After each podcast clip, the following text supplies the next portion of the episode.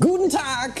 Es ist Zeit für einen wundervollen Monatsrückblick auf den April, der so ereignisreich war, wie selten ein April war im Jahr 2017.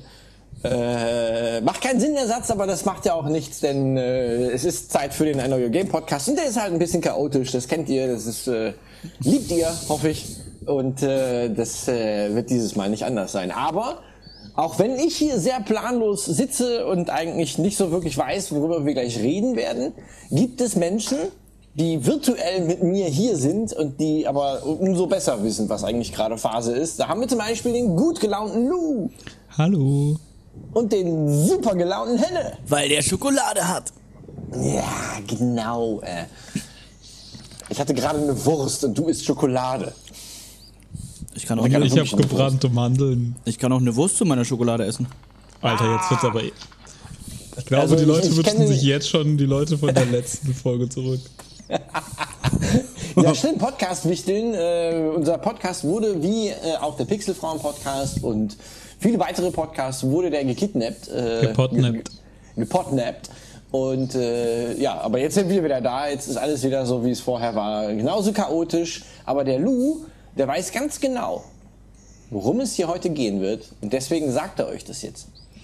Also, wir reden über die Xbox One Scorpio oder wie auch immer sie heißen wird. Über das NES Mini und was Nintendo damit vorhat und hatte. Battlefront 2, ein bisschen StarCraft und Persona. Ach so. Kannst mal sehen. Äh, also von ein, zwei Themen wusste ich ja, aber der Rest, äh, da müssen wir drüber reden. Aber natürlich reden wir über Battlefront 2. ja. äh, ja, aber erstmal gibt's einen Satz heiße Ohren.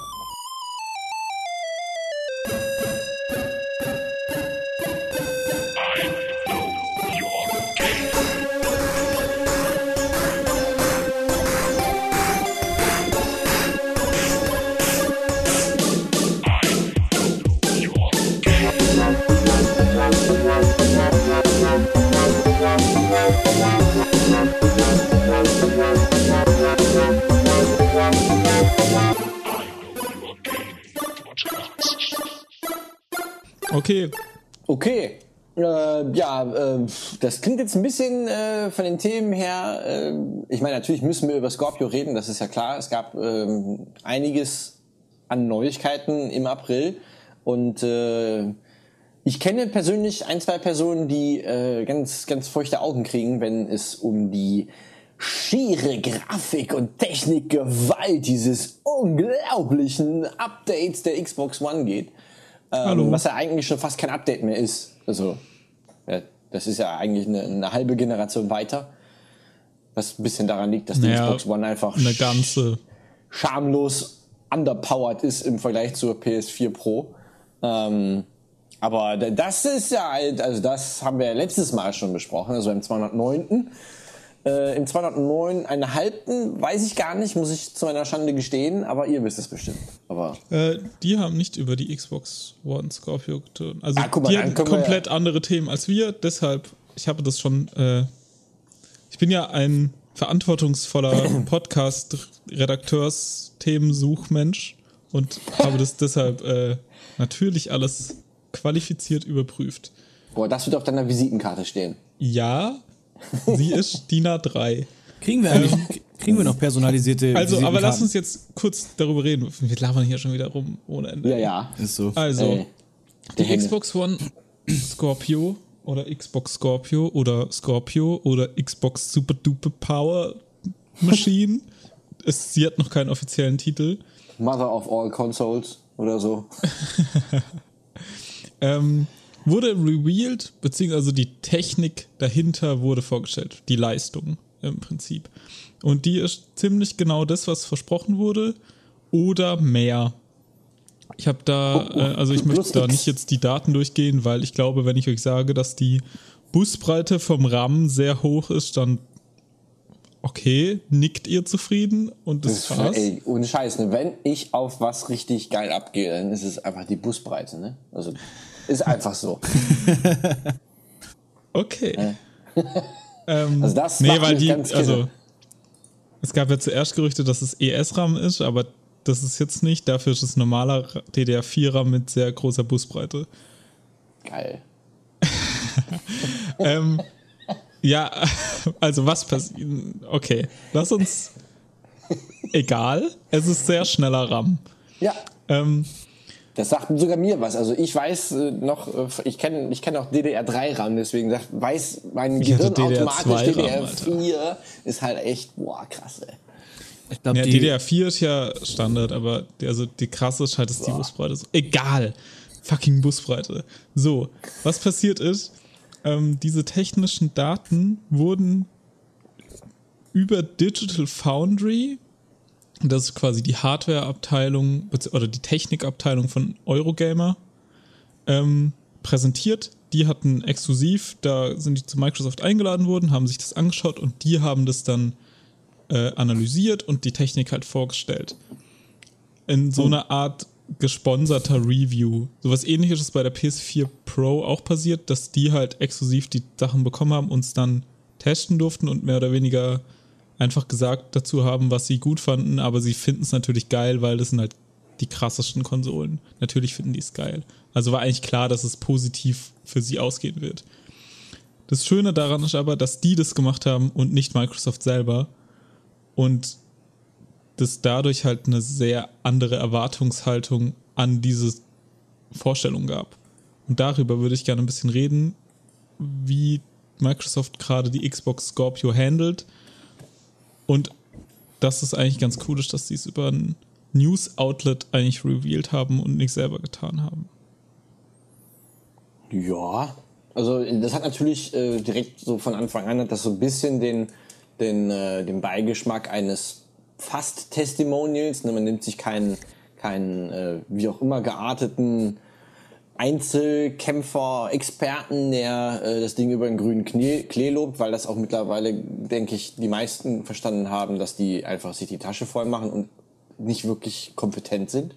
Ähm, das geht mir häufig so, wenn ich irgendwelche Spiele in äh, Late-Night-Shows sehe, wo ich mir dann denke, ey, was hast du für eine Berechtigung, da jetzt den Hype-Train äh, zu besteigen? Was soll das? Das ist totaler Bullshit. Das ist einfach gekauft. Das ist so offensichtlich gekauft, dass es mir persönlich auf den Sack geht. Ähm, wenn man jetzt aber dann so halt so ein, ein, äh, sich quasi einen Pressepartner holt, der, in dem man wo nach außen hin die Wirkung ist, ey, wir haben denen das Ding gegeben und die machen jetzt halt da irgendwie, äh, die sagen euch jetzt wirklich, was sie davon halten. Das ist natürlich schon ziemlich clever. Also, ne, das ist halt, wir holen uns Experten, die nichts mit uns zu tun haben und die sagen euch dann, ey, das ist geil. Finde ich cool. Ja, also zeigt halt auch sehr gut, dass Microsoft da viel Vertrauen in ihre in ein neues Produkt hat. Aber ich, das ist auch vor allen Dingen ein ganz wichtiger Marketing-Schritt, weil wenn wir uns zurückerinnern, gab es ja viel To, ja nicht Tovabu, aber viel Gewusel um die Scorpio, um die Daten, den Release, den Preis. Und Die jetzt Terraflops. die Terra, die Terrat-Flops. ähm, und das ist dann natürlich umso wichtiger, dass man das Ding halt tatsächlich, also dass man generell diese ganze Konsole dahin gibt, wo sie hingehört, nämlich in die Hand der Gamer. Weil so andere, also so, so, wie sagt man das?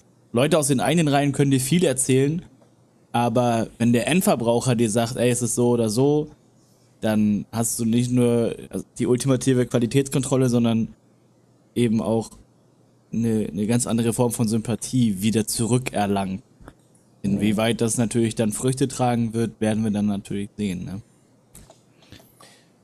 Ja, also ich meine, was, was halt wirklich sehr angenehm ist bei dieser Präsentation ist, äh, es wird dadurch automatisch, oder dieses Reveal, dadurch wird es halt automatisch ähm, sympathischer und äh, man hat nicht wieder das, also was, was mich immer mit, mit Microsoft seit, äh, seit der Ankündigung der Xbox One irgendwie, das ist halt so eine, so eine Vorbelastung.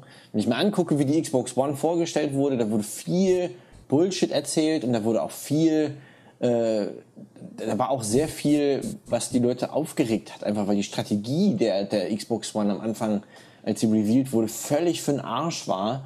Ähm, und jetzt macht man sich die Finger A nicht selber schmutzig und B hat man halt direkt auch so eine, so eine Verifikation durch jemand anderen, der, der einem halt sagt, ey, das, das ist schon ziemlich clever, muss man echt sagen, aber äh, es ist Sind dabei halt auch- noch sympathisch.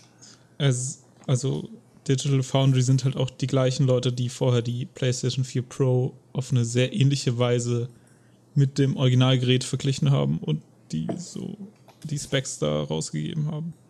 Deshalb ähm, macht es schon Sinn und Digital Foundry hat halt auch mehr Plan als alle anderen auf der Welt davon, glaube ich.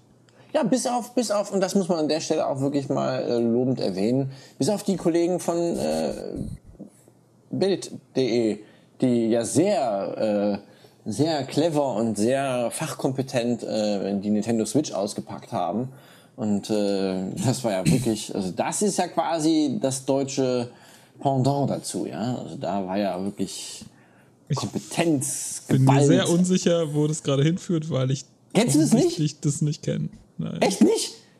Oh, das ist, das hat riesen, riesen Ärger gegeben, weil A, durften die das überhaupt nicht. Die haben halt eine, eine, eine Switch bekommen, recht früh, und haben die einfach ausgepackt, haben ein Unboxing gemacht. Und ich weiß nicht, was das für Nasen waren, äh, aber die waren äh, so schlecht, so schlecht vorbereitet.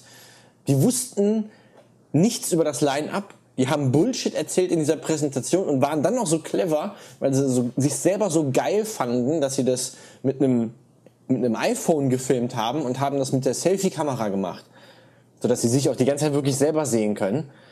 Äh, Statt das einfach irgendeinem anderen Dödel in die Hand zu geben, der dann dieses scheiß fucking Handy hält. Dadurch war natürlich auch alles spiegelverkehrt. Und äh, die, haben, die haben so viel Bullshit dabei erzählt. Es hat einen riesen Rant gegeben und das Video musste ganz schnell wieder verschwinden. Äh, ich glaube, ich glaube, dass, äh, dass der Chefredakteur, äh, wer war das denn? War das, äh, gibt es irgendwie Bild Hardware oder so? Oder Bild PC Bild? Computerbildspiele. Computerbildspiele, die waren das, genau. Und da hat's richtig Ärger gegeben, glaube ich. äh, und der, Chef, der Chefredakteur wollte ich an diesem Tag nicht gewesen sein, weil äh, ich kann mir vorstellen, dass äh, allein das Verstoßen gegen ein Embargo, auch wenn man Bild.de ist, ne? Äh, du kriegst so ein Ding eigentlich vorher zugeschickt und dann ist da eigentlich ein Embargo drauf. Und dann heißt es, ey Leute, macht das nicht. Das waren die ersten in Deutschland, die das Ding bekommen haben und auch direkt gezeigt haben. Und dann stellen die da zwei Typen hin, die von Tuten und Blasen keine Ahnung haben. Das ist nur an der Stelle. Man kann es dummerweise nicht mehr sehen, weil das Video wirklich komplett aus dem Netz verschwunden ist. Aber äh, wenn ich einen Artikel dazu finde, ich, ich, da gab es einen super geilen Artikel, wo sich jemand wirklich äh, fachlich kompetent mit dem Thema auseinandergesetzt hat und äh, da mal ein paar Zeilen zu geschrieben hat. So eine kleine, so eine kleine Unboxing-Kritik. Das war sehr geil. Wenn ich die finde, werde ich die im Artikel auf unserer Webseite verlinken. Ich suche mal. Ähm, ansonsten ist vielleicht noch interessant, es wurden bei diesem kompletten Hardware-Breakdown wurden halt nie Spiele gezeigt oder irgendwas, was zwar einerseits doof ist, weil wir schon ungefähr jetzt im vierten Podcast darüber sprechen, dass die Xbox keine Spiele hat. Ähm, andererseits aber merkt man halt die Strategie da sehr gut, weil äh, Microsoft einfach, oder so, so glaube ich zumindest, dass sie die Hardware und die ganze Technik, die für sehr viele Leute in dieser, diesem Detailgrad gar nicht so interessant ist, jetzt schon gezeigt haben, um dann im Juni, also Mitte Juni auf der E3, dann Spiele für diese Hardware anzukündigen. Und dann können sie sagen, hey, ihr kennt die Xbox One Scorpio schon, hier sind die ganzen Spiele, eine Stunde lang Spiele und am Ende so und das kostet das Teil, geil, kauft's euch. Also so wirkt es für mich. Das, das Problem ist ja auch, dass, äh, das haben wir, glaube ich, vor zwei Podcasts auch schon mal besprochen, dass einfach Microsoft momentan ein ernstzunehmendes äh, Softwareproblem hat, ähm, weil das Line-up jetzt wirklich keinen vom Hocker haut. Ähm, und wenn man, wenn man, wenn man die, die Exklusiv-Line-Ups zwischen Sony, PlayStation und Microsoft mit Xbox vergleicht, muss man ganz klar sagen, things to come. Also ja, das deshalb glaube ich halt, PS4. dass sie sehr viel Zeit auf der E3 damit verwenden werden, Spiele zu zeigen und deshalb jetzt schon die Konsole vorgestellt haben. Also das hoffe ich einfach. Es ist ein Traum. Ja. Hat denn einer von euch jetzt irgendwie äh, durch die äh, durch das äh, Ver Vermitteln von, von krassen Hardware-Specs, äh, kriegt da einer von euch irgendwie feuchte Augen von? Also nicht. ich schon. Also ich finde Okay. Hardware schon was Interessantes so und ich habe auch sehr viel Spaß daran. Ich weiß immer so alle drei Jahre, zwei Jahre weiß ich immer sehr gut über Hardware Bescheid, weil ich mir dann einen neuen Rechner kaufe. Und dann flacht es immer wieder ab, bis ich mir wieder einen hole. Oder zusammen bastel oder halt upgrade. Ähm, aber ich finde es schon immer cool zu wissen, was es Neues gibt und so. Und ich finde es auch krass, dass die halt da so so all out gehen. Ähm, allerdings bin ich halt auch der Meinung, es bringt nichts, wenn du ein, Auto baust, also das, den klassischen Motor in ein Auto verbaust, wenn du keine passenden Reifen dazu herstellen kannst und das Auto deshalb für immer in der Garage steht. So, ja, mega geil, dass ihr so eine krasse Powermaschine baut, aber gibt mir halt auch was, was diese Power ausnutzt und die in ein Spiel bringen kann. Und vor allem gibt mir halt einfach Spiele. Ja. Das ist nämlich das vorrangige Ding für so eine Videospielkonsole, habe ich gehört. Ja, also ist halt auch so, wenn eine neue Grafikkarte vorgestellt wird. Ähm, das ist, ich finde es schon mega interessant, wenn die den Grafikram jetzt auf den Prozessor schweißen, damit, was weiß ich, das interessiert euch eh nicht. Ähm, Doch. äh, nein, lass mich. Oh, Ähm, aber cool, dann ist es eine Grafikkarte, die noch mehr Power hat, die kein Spiel nutzen kann, außer wenn ich drei Ultra Widescreen 4K Monitore habe oder so ein Kram. Also ja, Hardware ist mega interessant und auch super cool, aber ohne Software ist es halt doch nur Elektroschrott. Ich frage mich halt, aber das tue ich tatsächlich schon seit, seit, ich, seit ich Gamer bin, ähm, frage ich mich, welchen Grad an Realismus werden wir noch erreichen, der maßgeblich durch Hardware-Specs beeinflusst ist, durch, durch die äh, Möglichkeiten, die die Konsole aus einer Engine herausholt. Ähm, deswegen, also für mich, ich erinnere mich an, an 16-Bit-Zeiten, wo, wo mein Bruder sich damals noch die, die ASM ge- gekau- gekauft hat. Weiß nicht, ob einer von euch die ASM kennt? Aktueller Ja. Softwaremarkt. Ja. Ähm, und da war damals, glaube ich, Test Drive 2 drin. Ähm, und vorne drauf war direkt mein, mein Lieblingsauto zu der Zeit und für lange Zeit, nämlich ein Ferrari F40. Oh, der ist schön. Und der bremste gerade so quer auf so einer Asphaltstraße. Und da kamen Rauchwolken hoch und dieses Auto sah einfach so gigantisch krass aus, dass du gedacht hast, boah, Alter, das sieht ja fast aus wie echt. So, jetzt haben wir äh, 20 Jahre später, wenn nicht sogar 30, ähm, und wir, wir reden eigentlich immer über Spiele, wo man, wo man sich fragt, oder wo man sagt, das sieht so geil aus. Oh, unglaublich, dass das so geil aussieht. Ich meine, wir reden, für, um ein paar aktuelle Beispiele zu nennen, äh, Horizon Zero Dawn. Ähm, nenn, mir- noch eins, schnell. Bam. Was? Äh, Uncharted. oder zu, ja, Uncharted, stimmt. Oder ähm, Rennspiele, also ich meine Forza. Horizon muss jetzt nicht. Äh, und selbst das sagt man ja, also habe ich die Tage gelesen, selbst äh, normale Xbox One-Spiele werden durch die Scorpio hindurch gesehen, selbst auf einem nicht 4K-Bildschirm noch geiler aussehen. Ja, war bei der PlayStation 4 auch so. Ja, ja, aber das ist, also als ich Horizon 3 angemacht habe, habe ich hier gesessen und habe gedacht, Alter, ist das geil.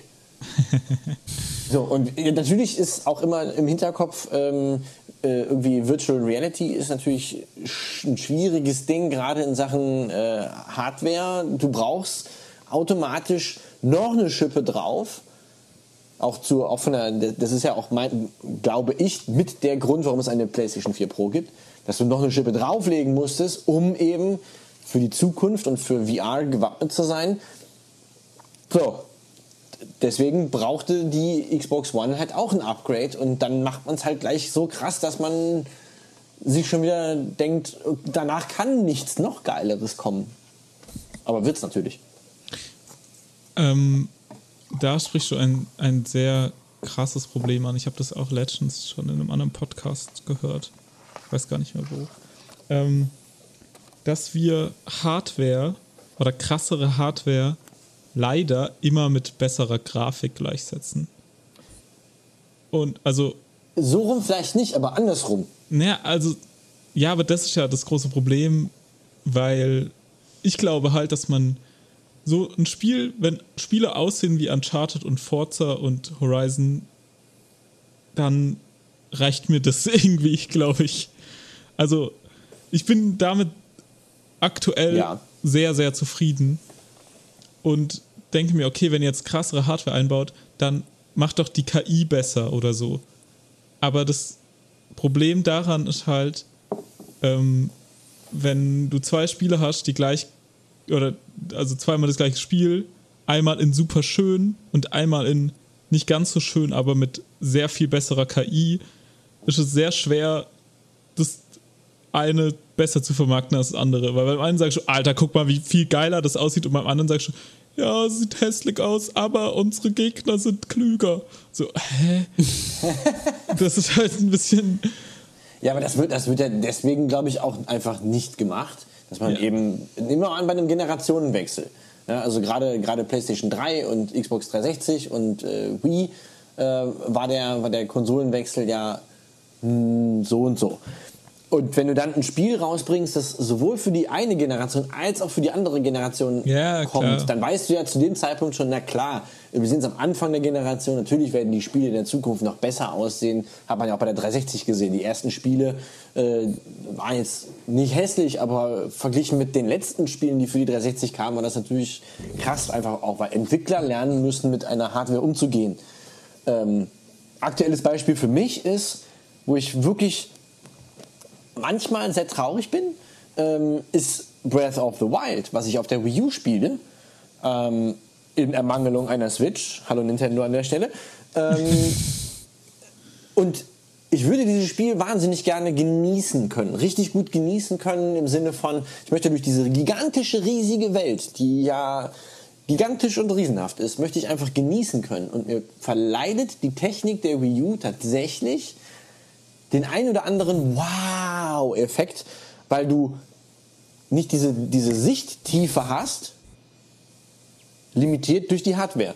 Du guckst irgendwo hin und denkst, ach guck mal, da unten ist ein, da unten ist ein Stützpunkt von den, äh, von den Moblins, aber da ist gar keiner. Oh cool, dann kann ich da direkt hinfliegen. Du springst, du fliegst und während du fliegst, schnabu, tauchen plötzlich die Gegner auf, die du vorher einfach nicht gesehen hast, weil die Konsole gar nicht so weit rechnen wollte oder konnte oder durfte aufgrund ihrer äh, beschränkten technischen Möglichkeiten. Und ich, ich weiß, dass es auf einer, auf einer Switch anders ist. Auch das, das Gegenden aufpoppen im Hintergrund oder Bäume oder, oder klarere Details. Das ist für mich nicht, nicht dass, dass die Grafik noch eins geiler ist, aber dass die Grafik smoother ist. Das fehlt mir persönlich. Und das ist für mich auch immer der Grund zu sagen, okay, ich verstehe jetzt, warum wir bei einer so großen Welt eine neue Hardware brauchen, um die Welt auch so darstellen zu können, dass es den, den Spielenden nicht abfuckt. So. Punkt. Also es muss nicht automatisch in besserer Grafik gipfeln, aber in flüssigerer, ja, flüssigerer Darstellung einfach. Framerate halt. Ja. Auch. Sichtweite, alles. Detailreichtum. Hast du schon ein paar Buzzwords parat, oder? Äh, ich bin keine Grafikhure, wirklich nicht, ne? Aber das ist, das ich ist für mich jetzt wirklich. Aber. Doch. Das wird man ja wohl sagen dürfen. Das ist das Neue. Ich bin kein Nazi, aber ich bin keine Grafikhure. Aber oh mein Gott, sieht das scheiße aus. Aber oh mein Gott, die Weitsicht. Ja. Ach man, ihr seid scheiße. Aber ich mag euch. Okay, lass uns, lass uns. Äh, das nächste Thema anschneiden, sonst, sonst wird das hier ein, äh, ein trauriger Podcast. Schon wieder haben wir eine, eine halbe Stunde über Nintendo und Microsoft geredet. Ja, wir Hallo, haben ja noch einer ein. Nintendo-Thema, was wir noch, was wir noch durchlutschen müssen hier. So, jetzt kommt nämlich das zweite fantastische Warum warst du mit Nintendo los Thema. Und zwar wurde das NES Mini jetzt, also Produktion wurde eingestellt. Pfui. Und ähm, die Händler bekommen im April ihre letzte Lieferung. Ja. Ist krass. End of story. Ähm, Hätte ich nicht gedacht. Ist auch nicht der leichteste Tabak. Nee. der leichteste Tabak. Sagt man doch so. Das ist nicht harter Tobak. Ja, Tobak. hart und leicht. Äh, äh, Okay, Entschuld Haben Entschuldigung. haben wir eigentlich, gibt es äh, tatsächlich äh, ver verlässliche Verkaufszahlen von dem Ding? Ja, alle. Hä? Äh, Die, alle, die hergestellt wurden, wurden verkauft. Nein, ich meine jetzt, ja, da- das ist. 100 das Prozent ist- ist die Verkaufsrate von diesem Gerät. Ich meine, wie viele insgesamt produziert wurden? Das ist die Kernfrage. Ach so, nee, tatsächlich nicht. Aber Nee, ne? Ich habe heute Morgen, ich finde leider keinen Aufschrieb davon, aber ich habe heute Morgen einen anderen englischsprachigen Podcast gehört, in dem Reggie, also der Chef von Nintendo of America, darüber gesprochen hat, warum das passiert. Und zwar sagt Nintendo, wir haben das nie als langlaufendes Produkt angeboten. Wir wollten das immer so short-term, also so, das gibt es jetzt ein halbes Jahr und dann ist es wieder vorbei. Und wir sind davon ausgegangen, dass die Zielgruppe davon Leute sind, die damals ein NES hatten, Check. als sie, also, als sie klein waren, ein NES hatten Macht ja Sinn. und dann als Kinder damit gespielt haben und dann halt nicht mehr gespielt haben und dann irgendwie jetzt mit im Alter in den Supermarkt gehen und das dann halt kaufen, weil sie für die Nostalgie. Und sie haben nicht gedacht, dass sie haben nicht gedacht, dass die Leute, die die ganze Zeit Videospiele spielen und die das damals damit angefangen haben und so, dass die die größten Fans eventuell dieses Produkt haben möchten. Damit haben sie nicht gerechnet. Das ist äh, vielleicht eine Erklärung, warum es Nintendo seit dem Ende der Wii nicht so gut geht. Und gleichzeitig aber die Aussage, dass sie dann mehr produziert haben, als sie das gemerkt haben und der Demand, der jetzt gedeckt ist. Das glaube ich nicht mal. Nee, Nee, weil die. Teile für 300 Euro auf Ebay verkauft werden. Das heißt nicht, dass die Nachfrage gedeckt ist. Das heißt, fuck you, mach mehr von den Dingern. Warum verbrennt ihr Geld, Nintendo? Ich meine, das hat ja auch.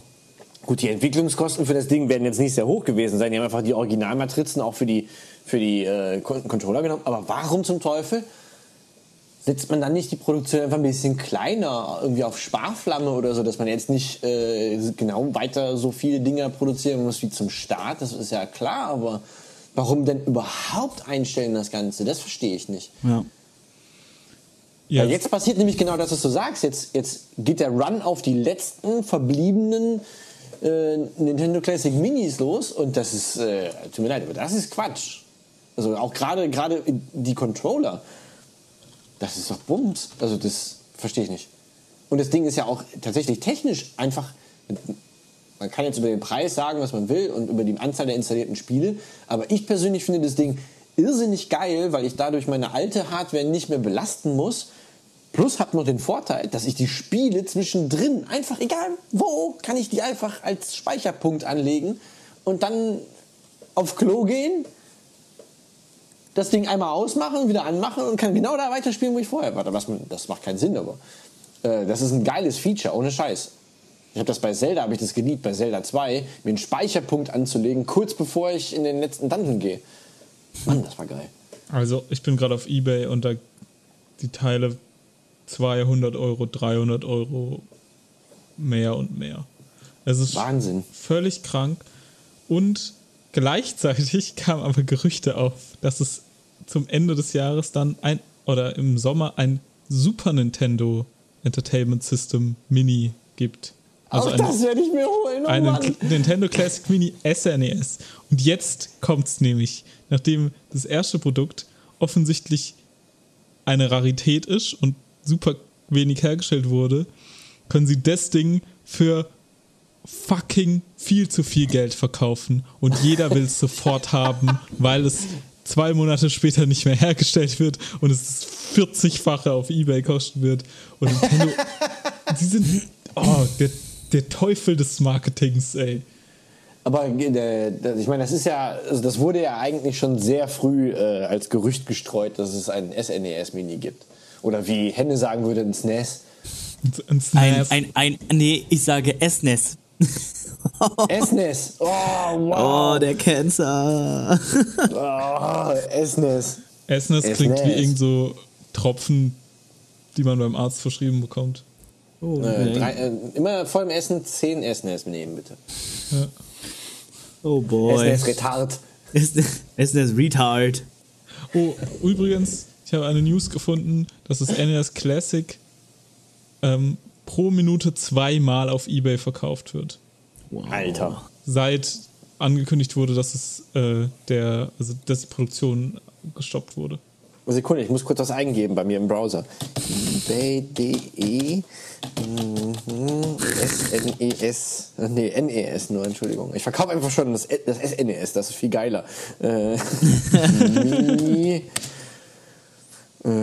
250 Euro. Ich habe Sofortkaufdinger auf Ebay gefunden für über 3000. Was? Easy. Also eingestellt halt. Ich glaube nicht, dass es jemand kauft, aber äh, 200 Ich sage Euro einfach, sind das hat Shigeru Miyamoto persönlich angefasst. er hat mir das an die Haustür geliefert. ja. True Story. Wow. Ja, also es ist ein bisschen absurd, vor allem, dass Nintendo offensichtlich so krass nicht verstanden hat, wer die Zielgruppe von diesem Produkt sein sollte. Ähm, ja, Nintendo Ja. könnte es so viel besser gehen, wenn sie nicht so komisch wären. Das Aber ist wirklich sie eine merkwürdige Aber sie haben halt einfach auch unendlich Geld. Sie können auch einfach noch 15 Jahre scheiße sein und es ist egal. Wir machen einfach noch 15 Jahre lang nur Mario-Spiele und das würde reichen. Es ist, es ist true. Oh Mann, ey. Sie können dann auch irgendwann so eine, so eine ganz eigene Mario-Konsole äh, rausbringen. Da sind dann einfach 30 Mario-Spiele drauf installiert. Und eine Zelda-Konsole. Mit allen Zeldas drauf. auch sowas, was ich nicht verstehen werde. Einfach, dass dieses. Also, das NES Mini ist halt in sich schon ein voll seltsame Konstrukt. Warum hat das keinen LAN-Port, wo ich ein LAN-Kabel reinstecken kann und dann einfach im Nintendo eShop mir NES-Spiele kaufen kann, um sie darauf zu spielen? Es wäre. Also Virtual Console, warum nicht? Es macht keinen Sinn. Es, es ist einfach ein komisches Produkt mit einer komischen Produktgeschichte. Aber sieht schön im Regal aus und deshalb wollen wir es haben. Naja. Mega. Da war ja auch immer die Frage, warum zum Teufel sind die verdammten Kabel von den verdammten Controllern so verdammt kurz? Ja, und warum hat es Wii U-Stecker statt äh, Wii-Anschlüsse statt einfach NES? Es ist- Weil darum. okay, wollen wir. Habt ihr noch Ja. was dazu oder beenden wir den Nintendo Microsoft Part, mit dem wir je, die ersten 30 Minuten jedes Podcasts füllen? Ich möchte dazu eigentlich nur sagen, wir wissen es alle, wir Deppen werden uns auch das SNES Mini. Also du auf jeden Fall. Ich auf jeden Fall. Oh, ich glaube, ich werde da auch ganz vorne mit dabei sein. Obwohl, nee, mein, Also mein, mein SNES funktioniert ja noch blendend. Ja, aber. Ja, meins ey, auch noch. Bei mir funktioniert alles noch, aber. Super Metroid. SimCity! Oh Gott! mit, mit, mit Dr. Wright, Ach, ein Traum. dem Ja, Chef. Ja, gucken, nächstes Thema. was sie da für 30 Spiele draufpacken. Oder zwei. Ja. Weil sie verkaufen sowieso. Egal. Weiter Egal. geht es. Hab Ja, nächstes Thema. Daniel, ja. zieh die Hose wieder hoch. Wir reden über Battlefront. Wieso soll ich den jetzt hochziehen? Na, weil du sie gerade vermutlich schon unten hattest. ist ja widerlich. Boah, ey, was geht denn hier ab? Battlefront 2 Sex wurde officially revealed. Hat ja keiner mit gerechnet, dass es erscheinen wird. Nee. Re Reveal. Fast Äh. eine Woche nach dem Leak. Auch geil, dass der Official Trailer einfach der Teaser Trailer ist, nur dass die Szenen länger laufen. Also so schlecht. Ja, Also ist der gleiche ja- Trailer, nur in länger. Ist ein bisschen dumm. Ja, Aber ist, ist geil. Mir wäre das unfassbar egal gewesen, weil ich die Grafik von diesem Spiel hässlich und das Gunplay doof finde. Wow, wow, wow, wow, wow.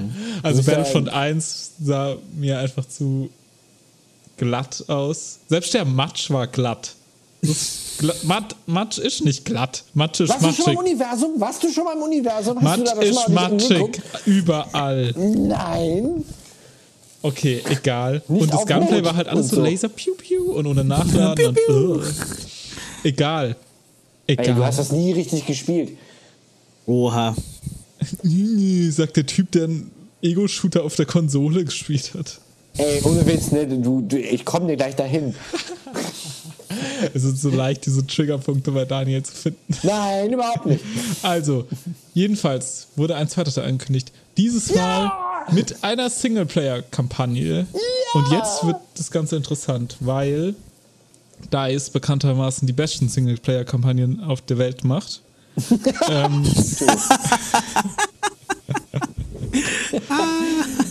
aber sich dachte, ja, wir haben das ja schon zu oft mega geil abgeliefert. Lassen wir mal so ein Underdog-Team da dran. Und deshalb wird die Singleplayer-Kampagne von den Motive Studios gemacht. Diesem neuen, ominösen EA-Studio, das irgendwie alle Star Wars-Sachen ein bisschen überwacht und überall die Finger mit drin hat. Die bauen die Singleplayer-Kampagne zu Battlefront 2.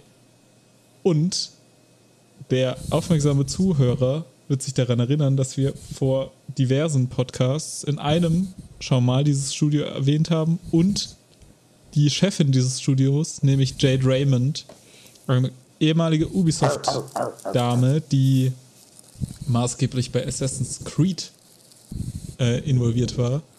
Und Correct.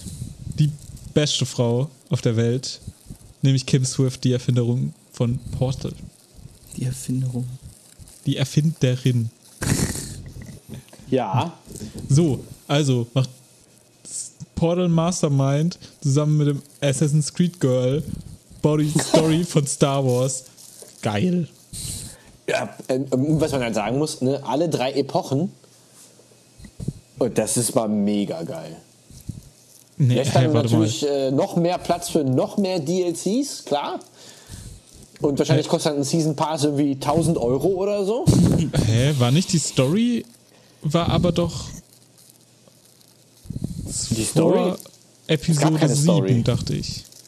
Ach so, ja, ja, aber äh, jetzt, äh, also der Multiplayer-Part. Ach so, äh, ja, da kommen alle Helden vor. Und Darth Maul und Yoda und what the fuck. Oh, Yoda. Ähm, Darth Maul. Darth und Maul. Die Story soll übrigens, also spielt aus der Sicht einer Squad-Anführerin der, äh, wie heißen die Bösen? Des Imperiums. Aber die Bösen denken ja nicht, dass. die Alter. ja, ja, später heißen sie ja First Order und das soll auch ein bisschen das Thema sein. Wie kam es von Imperium zu First Order? Und Ja. dass die, ich sag mal, die, die kleinen Fische, also die normalen Soldaten in diese, im Imperium, sind ja der Meinung, ey, wir machen hier Ordnung im Universum. Ist doch voll gut. Also wir machen doch was Gutes eigentlich. Und die Rebellen sind die Bösen. Ähm, Ja, das nennt man Gehirnwäsche. im, nee, naja. Äh, ja, und im Trailer sieht man halt, wie der Todesstern auch explodiert und die so, hä? Und wo gehen wir jetzt hin? Wo ist jetzt, sind wir, sind wir besiegt? Was ist hier los? Sind wir schon, also es wird, glaube ich, äh, ganz cool. Da auf die Singleplayer-Kampagne bin ich ein bisschen gespannt. Ja, Auf das- Multiplayer-Geheule habe ich aber wenig Bock.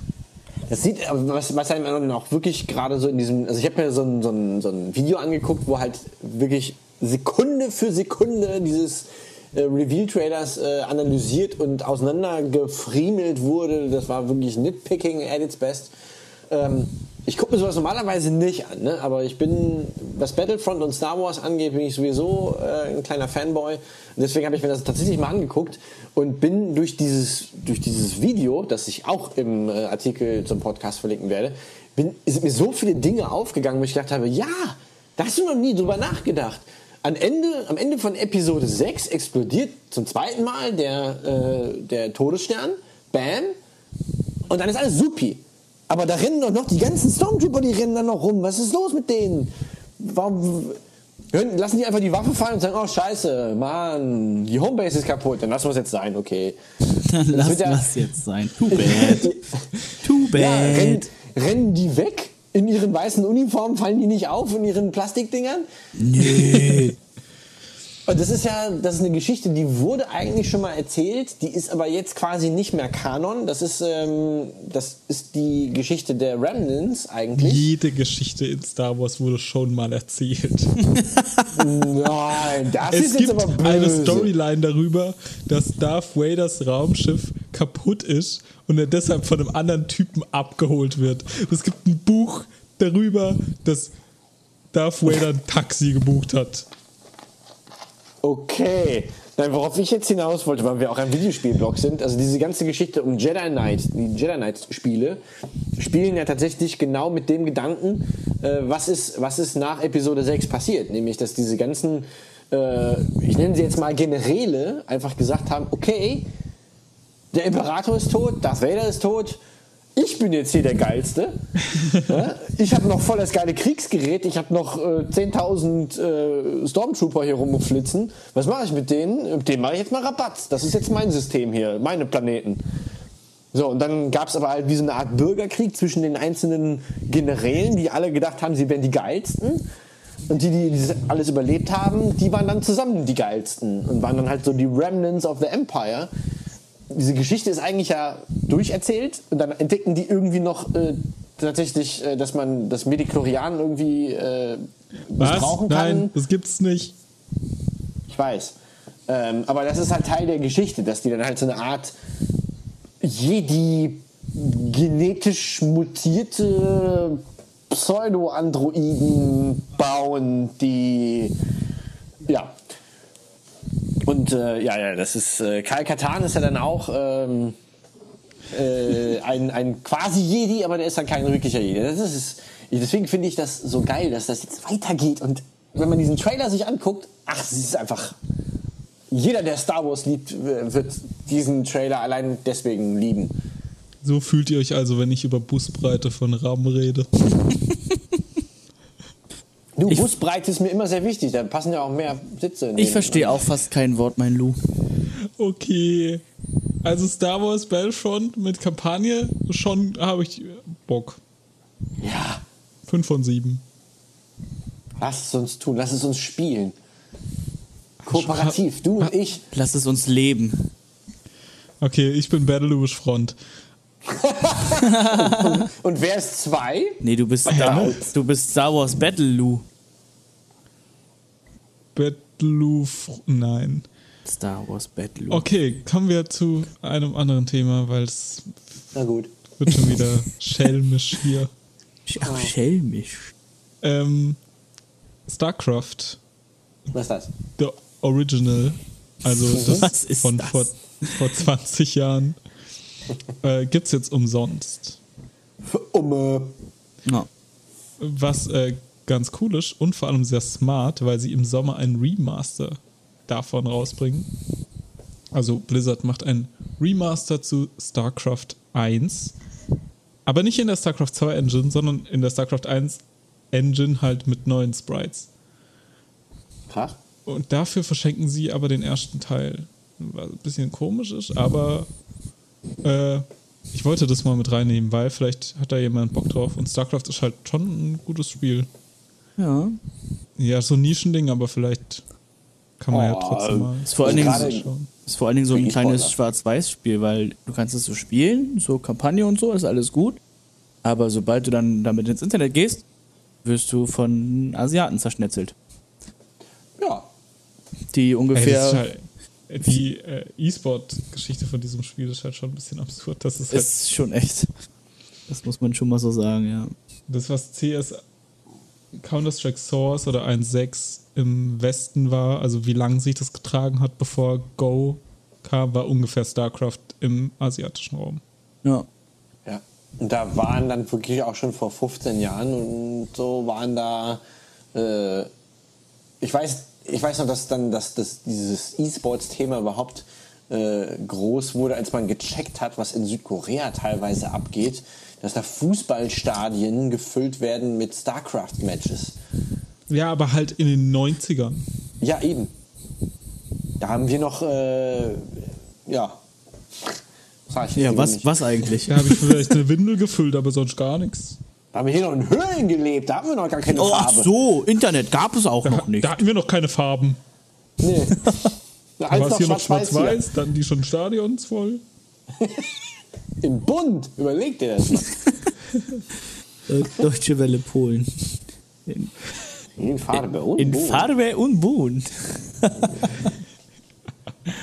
Hat ja auch maßgeblich äh, ne, zum, zum Siegeszug des, des E-Sports überhaupt beigetragen. Also ich glaube, wenn, wenn StarCraft äh, nicht so ein Ding gewesen wäre, wäre also gerade gerade im, im Strategiebereich ist es natürlich.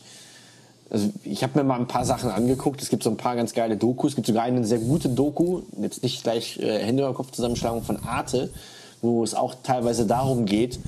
Ähm, da gibt es einen Kanadier, Guillaume Petri hieß der. Der hat in Kanada und in Amerika hat er alles gewonnen, was man gewinnen konnte und war tatsächlich gelangweilt, weil er so ein geiler Typ war.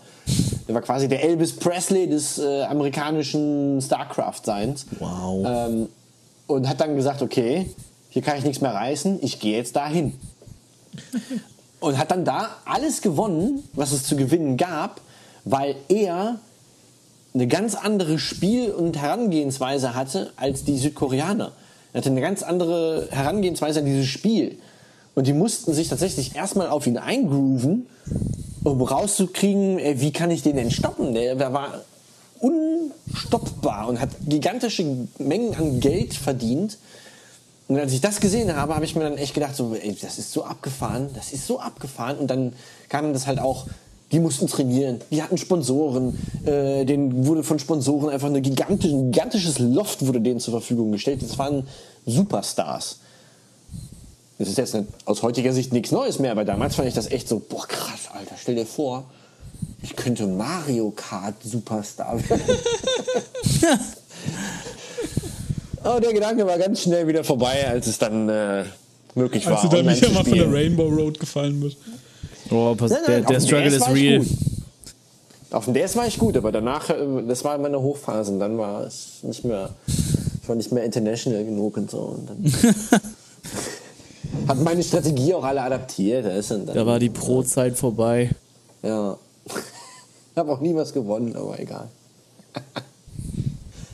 ja, StarCraft, finde ich geil. Mein Bruder würde sich freuen, der hat StarCraft geliebt. Ich habe ich hab nie einen Zugang gefunden, ich war immer ein Warcraftler. Ich auch.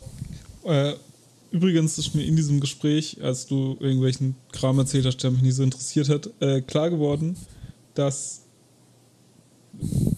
Blizzard ein bisschen die Mutter des E-Sports ist. Weil sie Ja. haben StarCraft gemacht, ungefähr das mei meistgespielte E-Sport-Spiel und dann Warcraft 3 und Ja. Dota ist eine Warcraft 3 Mod. Und Dota ist halt alles. Ja. Kann ich, also ich kann das äh, echt gut nachvollziehen. Ich habe auch Warcraft 2 habe ich auch äh, super gerne gespielt, sogar Warcraft 1. Ja, ich bin ein Warcraft 1 Spieler gewesen. So alt bin Du ich schon. bist so scheiße alt, ey. Ja, ich weiß. Jetzt habe ich Bock, Warcraft zu spielen. Verdammte Scheiße. Ja, ich wollte es nicht sagen, aber jetzt, ich fühle mich auch gerade ein bisschen so in dem Modus.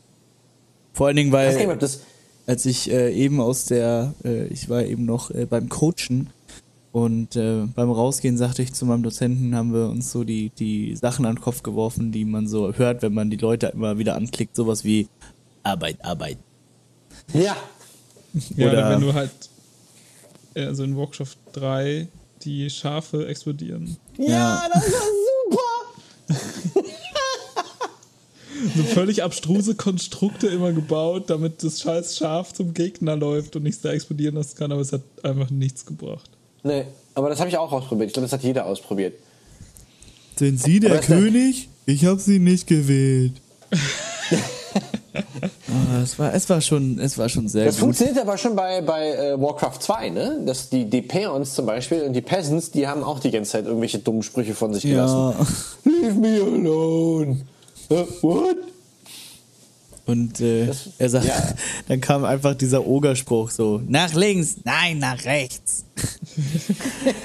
Ach, so Dieses, gut. dieses Duo-Squad oder wie hieß. Ja, Ja, Traumhaft schon schöne gut. Spiele. Also für umsonst kann man sich StarCraft auf jeden Fall mal anschauen. Wenn man dann Interesse an so äh, Echtzeit-Strategie-Kram hat. Ja. Ist äh, nach wie vor bestimmt ein tolles Spiel. Mir war das irgendwie eine. Also mich hat das nicht so gecatcht. Das war ja nicht so weit entfernt von Warcraft, äh, wie man jetzt denken würde. Ähm, Es und hat halt nicht diese Bruder- Heldensachen und war halt schneller, Ja. glaube ich, bisschen. Ja, ja, es war, also mein Bruder hat das echt gesuchtet und äh, hat dann auch ständig versucht, mich dazu zu überreden, damit wir auch mal gegeneinander zocken können. Aber das hat mich nicht gepackt. Ich weiß nicht warum. Mein Gehirn ist zu langsam für sowas. Ich bin ja eigentlich sonst voll der Sci-Fi-Typ, ne? Aber das ist, war irgendwie, nee, weiß ich nicht. nicht catchy genug. Schade, wer weiß, vielleicht wäre ich wahnsinniger Multimillionär geworden als E-Sportler. Ja. Ja, nicht. Äh, ja. Wir werden es nie erfahren. Nein, außer in einem Paralleluniversum. Okay. In, äh, nicht in einem Paralleluniversum, sondern in diesem hier, haha, Haha. äh, wurde von Atlas ein paar Domains registriert. Oh, was? Domains? Ähm, und zwar p5d.jp, p5u, p5ag, p5r. Hm. So. Die P steht für Pommes. Pin Megami Tensei. Nee, also, äh, die ganze Welt geht davon aus, dass es Persona-Domains sind natürlich. Und damit gibt es nun Gerüchte darüber, dass es halt von Persona auch wieder, also von Persona 5, wie schon bei Persona 4, ein paar Spin-offs Ja. geben wird. P5D steht dabei vermutlich für Dancing, weil es gab Persona 4 Dancing All Night. Oh Gott, Was echt? so ein, ja, ja. Soll aber gar nicht so schlecht sein. Und äh, P5U vielleicht für Ultimax Arena. Das gab es bei Persona 4 halt auch. Persona 4 Ultimax Arena war ein, äh, so ein Fighting Game, Street Fighter. Mhm. Wie heißt dieses Genre? Ich weiß es nicht. Beat 'em up. Naja, Beat'em Up sind doch so Streets of, Streets of Rage, oder? Wenn man so von links nach rechts- Nee, das sind, das sind 2- 2D Beat'em-Ups. Richtige normale Beat'em-Ups sind halt, äh, ja, äh, hier. Heißen die nicht Fighting Tekken, Mortal Games? Kombat. Ja. Street Fighter auch. Ja. Ich finde, die heißen Fighting Games. Beat'em Ups sind das nicht. Fighting Games ist der Begriff, den Casuals benutzen. Echt. Filthy, casual. Captain Gamergate. Ähm, Ihre Spiele beim Karstadt kaufen. je, jedenfalls. Aua, aua. Entschuldigung. ja, Verschluckt. jedenfalls äh, fand ich sehr schön, als ich das gelesen habe, deshalb wollte ich es auch mit reinnehmen, dass niemand weiß, für was P5AG und P5R steht und die so. Leute jetzt denken, dass es ein Persona 5 Racing Game gibt. Oh Gott. Geil. Wegen Persona 5 Racing halt. Und AG hat einfach keiner am Plan. Ja, das ist aber voll cool. Du kannst deinen Fahrer auswählen und dann die für ihn oder sie typischen Personas. Ja, Und- vielleicht je nachdem, welchen Platz du machst. So, wenn du Vierter wirst, dann ist es. be- Befreundest du dich mit den Losern und wenn du Erster wirst, dann mögen dich andere. Keine Ahnung. Egal. Jedenfalls existieren diese Domains und man. Vielleicht sind sie auch nur registriert, um halt äh, einfach Domains zu snacken. Weil das ja auch oft passiert, dass man so sehr ähnliche Domains kauft, um sie zu blockieren. Ja. Aber vielleicht passiert auch echt Persona 5 oder was Größeres. Weil das ist ja ungefähr das krasseste Spiel und alle Reviews und alle Menschen und what the fuck. Jedenfalls Ja, das wollte ich auch noch kurz erwähnen. Und sonst ist bisher eigentlich newsmäßig nichts Größeres im April passiert. Ähm, Ja. Ich glaube aber halt, also Mai wird dann der ganze Pre-E3-Kram sein und Juni halt der ganze Post-E3-Kram. Deshalb ist der April vielleicht ein bisschen ruhiger, weil sich die Leute die krassen Reveal-Mega-Drops halt für diese beiden Monate aufsparen werden und die E E3. Aber ich muss sagen, äh, es sind. Also früher, früher gab es immer so extreme Hochphasen, sagen wir September bis äh, Ende November war halt immer auch die krasse Phase, wo man halt Spiele auf den Markt geschmissen hat, damit man äh, ordentlich im Weihnachtsgeschäft abstauben kann. Mittlerweile entzerrt sich das irgendwie so, finde ich, auf eine sehr angenehme Weise über das ganze Jahr hinweg. Und genauso äh, gab es früher halt auch immer Newsflauten. Und das ist mittlerweile auch gar nicht mehr so extrem, finde ich. Ja, also Ich glaube, das es liegt gibt vor halt einfach viel mehr News. Ja, ich glaube, das, das liegt vor allen Dingen daran, dass also dass die Tatsache, dass es jetzt mehr gibt, dass der, ich glaube, der Wettbewerb ist einfach ist komplett geschiftet, weil es wird jetzt immer, es gibt, wie sagt man das? Ja, es ist einfach schwieriger geworden. Also das merkt man ja jetzt wieder Paradebeispiel, ähm, Paradebeispiel Microsoft. Ähm, wenn sie jetzt noch länger nichts zu der Scorpio gesagt hätten, dann hätten sie das Ding gar nicht rausbringen müssen. Sag ich ganz ehrlich. So, das haben wir schon beim letzten Podcast angesprochen. Sowas, also, dass so langsam mal was passieren müsste und äh, schwuppdiwupp. Drei, vier, fünf Wochen beim nächsten Podcast später haben wir eine Antwort drauf. So. Ich glaube, es, das, es geht nicht mehr, es kann nicht mehr nur noch um das Weihnachtsgeschäft gehen. Und das merken die Leute jetzt. Und das ist genau wie du sagst, finde ich auch sehr entspannend einfach, weil A, gibt es supergeile Spiele übers ganze Jahr verteilt und abseits der Spielefront gibt es halt auch einiges zu berichten. Gerade jetzt, und das muss man auch, auch einfach anerkennt sagen, dass Indie-Games keine, ich nenne es mal keine Nischenabteilung mehr sind, sondern teilweise so krass in den Markt gestür- gestürmt sind, dass sie da richtig Stimmung machen. Ich glaube, die Marge ist auch, äh, bei, gerade bei Indie-Games ist die Marge halt ein sehr interessanter Faktor, den man, glaube ich, am Anfang irgendwie durch die digitale Distribution einfach nicht gesehen hat. Ne? Man hat gedacht, okay, ja, die machen da interessante, schöne, außergewöhnliche Spiele, aber damit kann man auch keinen Blumentopf gewinnen. Und ähm, das, das sieht mittlerweile auch durch, durch äh, vorheriges Crowdfunding, also wo das finanzielle Risiko gar nicht bei irgendwem groß einzeln aufgehängt ist.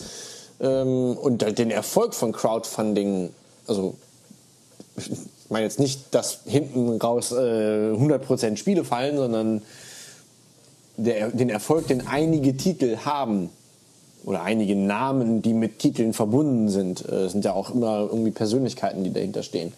Ähm, mit einer gewissen Historie. Ich glaube, ich glaub, da ist viel, viel da, dadurch allein in Bewegung geraten. Und eine Konsole startet man heute auch nicht mehr zwangsläufig im, im Weihnachtsgeschäft. Ähm, äh, da ist, ich finde es gut, weil, weil dadurch hat man nicht nur ständig was im Podcast zu quatschen, sondern ähm, man, man kriegt diese Spiele nicht mehr so punktuell. Also ich kann mich daran erinnern, dass vor drei, vier, fünf Jahren vor dem Weihnachtsgeschäft, also zwischen, also die, über den ganzen Sommer hinweg eigentlich nichts auf den Markt kam, außer so ein, zwei, drei Spiele, Anfang die vielleicht November. ganz interessant waren. Alter. Und, ja, genau. Dann kam zum Weihnachtsgeschäft Oktober, November, hattest du plötzlich den Tisch voller Spiele, wo du überhaupt nicht hinterhergekommen bist, wo du dich entscheiden musstest, will ich jetzt das spielen oder will ich das spielen? Verdammt, ich hätte eigentlich gerne beide gespielt, aber geht nicht. Schade. Ist, äh, so, so wie es jetzt ist, finde ich es gut. Ich muss, äh, ich hake mal kurz nochmal ein, wegen, äh, weil es ganz in- eine interessante Geschichte ist, dass jetzt, äh, dass durch diese, durch den Wettbewerb eine, eine News-Entschlackung stattfindet, dass es viele News verteilt gibt. Ähm, was ich eben sagte, dass ja Indie-Games plötzlich auch einen guten Marktanteil haben. Ähm, ich habe das Gefühl, fe festgestellt zu haben, dass die Indie-Games, die richtig groß rausgekommen sind, die sind, die am wenigsten Hype aufgebaut haben durch irgendwie große, große News-Herausgabe. Also, dass so Sachen wie zum Beispiel äh, äh, Amnesia, Super Meat Boy und so, die, sind, die waren plötzlich einfach da und haben eingeschlagen wie nichts. Und das ist interessant, weil die Leute sich, die, die haben überhaupt keinen Druck. Die, die haben ihre Arbeit, die sagen, wir bringen jetzt hier ein Spiel raus, dann bringen sie das raus und dann ist es da. So. Mhm. Und wenn man sich die ganzen großen Publisher anguckt, was ist da, was da von, von äh, Development-Beginn bis zum Release an Pressemitteilungen und Gesabbel und so, was da teilweise an die Medien rausgeht, dann wird irgendwie, dann geht irgendwas nicht, dann werden Leute entlassen, dann funktioniert irgendwas komplett nicht, das ganze Spiel wird nochmal komplett neu gemacht, so, es wird versch verschoben, so. Vielleicht wäre es mal gerade für einige besondere Patienten, die teilweise sehr buggy Spiele rausbringen, Ubisoft. Ähm, äh, du hast dich verschluckt, Entschuldigung. Ja, Verzeihung äh, so. Ja. Vielleicht wäre es gerade mal für die Leute eine, ein interessanter Arbeitsansatz, einfach mal zu arbeiten.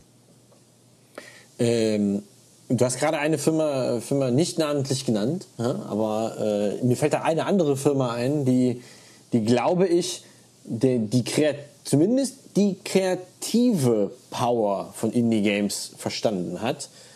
Ähm, da gab es ja diese, diese UbiArt Engine. Ja. Ähm, ich glaube, glaube, dass man, dass man als, als Big Player im Business einfach nicht verstanden hat, dass, dass der Zauber von Indie-Games nicht mal nur darin besteht, dass man sich etwas traut, was man vielleicht in einem größeren Firmenkonstrukt sich nicht traut, und dadurch vielleicht auch kreativere Spiele irgendwie auf den Markt kommen, ähm, sondern dass diese Spiele einfach aufgrund dessen, dass sie eben nicht von einem Big Player kommen, halt auch eine, eine, eine Power haben. Da hat dann, also mir, mir persönlich ist das immer, äh, es ist eigentlich kein wirkliches Indie-Game, Indie aber ich hatte von vornherein, als ich wusste, es gibt ein neues Gianna Sisters, hatte ich einen ganz anderen Bezug zu diesem Spiel, weil A, Nostalgie, ne, kenne ich von früher. Und dann kam aber noch, das ist kein großes Studio, Black Forest Games. Ich weiß nicht, wie viele Leute da arbeiten, ich will auch niemandem zu nahe treten, aber das ist eine kleine Butze, sage ich jetzt mal. Im Vergleich zu einem Ubisoft Montreal oder so. Und dadurch war mir das sofort sympathischer und hatte für mich auch dann den, den, den Hintergedanken, okay, ich gebe dafür Geld aus, weil ich das so geil finde, dass so ein kleines Team so ein geiles kleines Projekt macht und, und die, die brauchen dieses Geld bestimmt. Ich glaube, dass, dass viel des finanziellen Erfolges bei Indie-Games und bei Indie-Studios genau auf dieser Formel basiert. Und die kann man nicht kopieren, weil wenn ich weiß, ah oh, krass, Ubisoft macht ein Indie-Game, dann weiß ich von vornherein, im Moment, das ist ja schon Quatsch.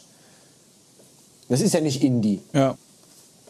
Indie hat halt immer, also auch im musikalischen und im filmischen, hat Indie immer für mich was schwer sympathisches und, und äh, total nachvollziehbares, weil es ist mindestens kreativer und äh, wahrscheinlich auch äh, ja, jetzt habe ich den, das Wort verloren, was ich gerade sagen wollte, bevor ich kreativ gesagt habe. Aber ihr wisst, worauf ich hinaus will. ja, aber es stimmt, also stimmt schon, dieser, ich, ich merke das jetzt auch, das ist äh, mag jetzt komisch klingen, aber ich komme ja aus der Filmbranche, wenn man so will. Und ähm, es ist tatsächlich was anderes, als wenn ich beim, beim ZDF-Set bin und ein Krimi gedreht wird, wo gefühlt alles, was an Technik am Set ist, teurer ist als alles, was ich jemals in meinem Leben konsumiert oder besessen habe. Ähm, und wenn ich irgendwie zu Filmstudenten gehe oder zu eben zu einem Indie-Film, wo Leute A, ganz alleine auf Sponsorensuche gegangen sind, äh, vielleicht noch einen kleinen Antrag in der Filmförderung eingereicht haben und sagen, hey, wir machen, hier, wir haben hier so einen Plan, hier ist das Skript, hier ist das Drehbuch ähm, und wir wollen es gerne genauso bombastisch machen, wie es sich liest. Und das ist, und das ist eben auch diese Magie, was, was Indie-Developer haben. Der Arbeitsansatz und die Magie, die da passiert, sind, weil das Leute sind, die einfach Spaß und Bock auf diese Sache haben. Ähm, ein, ein, Freund von mir, der ist äh, in der, in der Rap-Szene unterwegs. Rap. Und, ähm, ah, diese, diese Teigfladen, die man mit, äh, mit Sachen füllt. Genau, Crepe-Szene. Also nicht Crepe, sondern Crepe. naja. Ähm, und der hat mal, Rap. ein Lied hat er gesagt, ähm, du musst, äh, wenn du halt Rapper werden willst, Du musst Hip-Hop lieben, als wärst du immer noch Fan geblieben.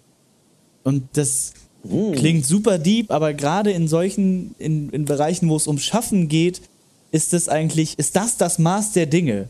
Sonst wirst du nämlich so eine Cash-Grab-Firma und produzierst seelenlos Spiele.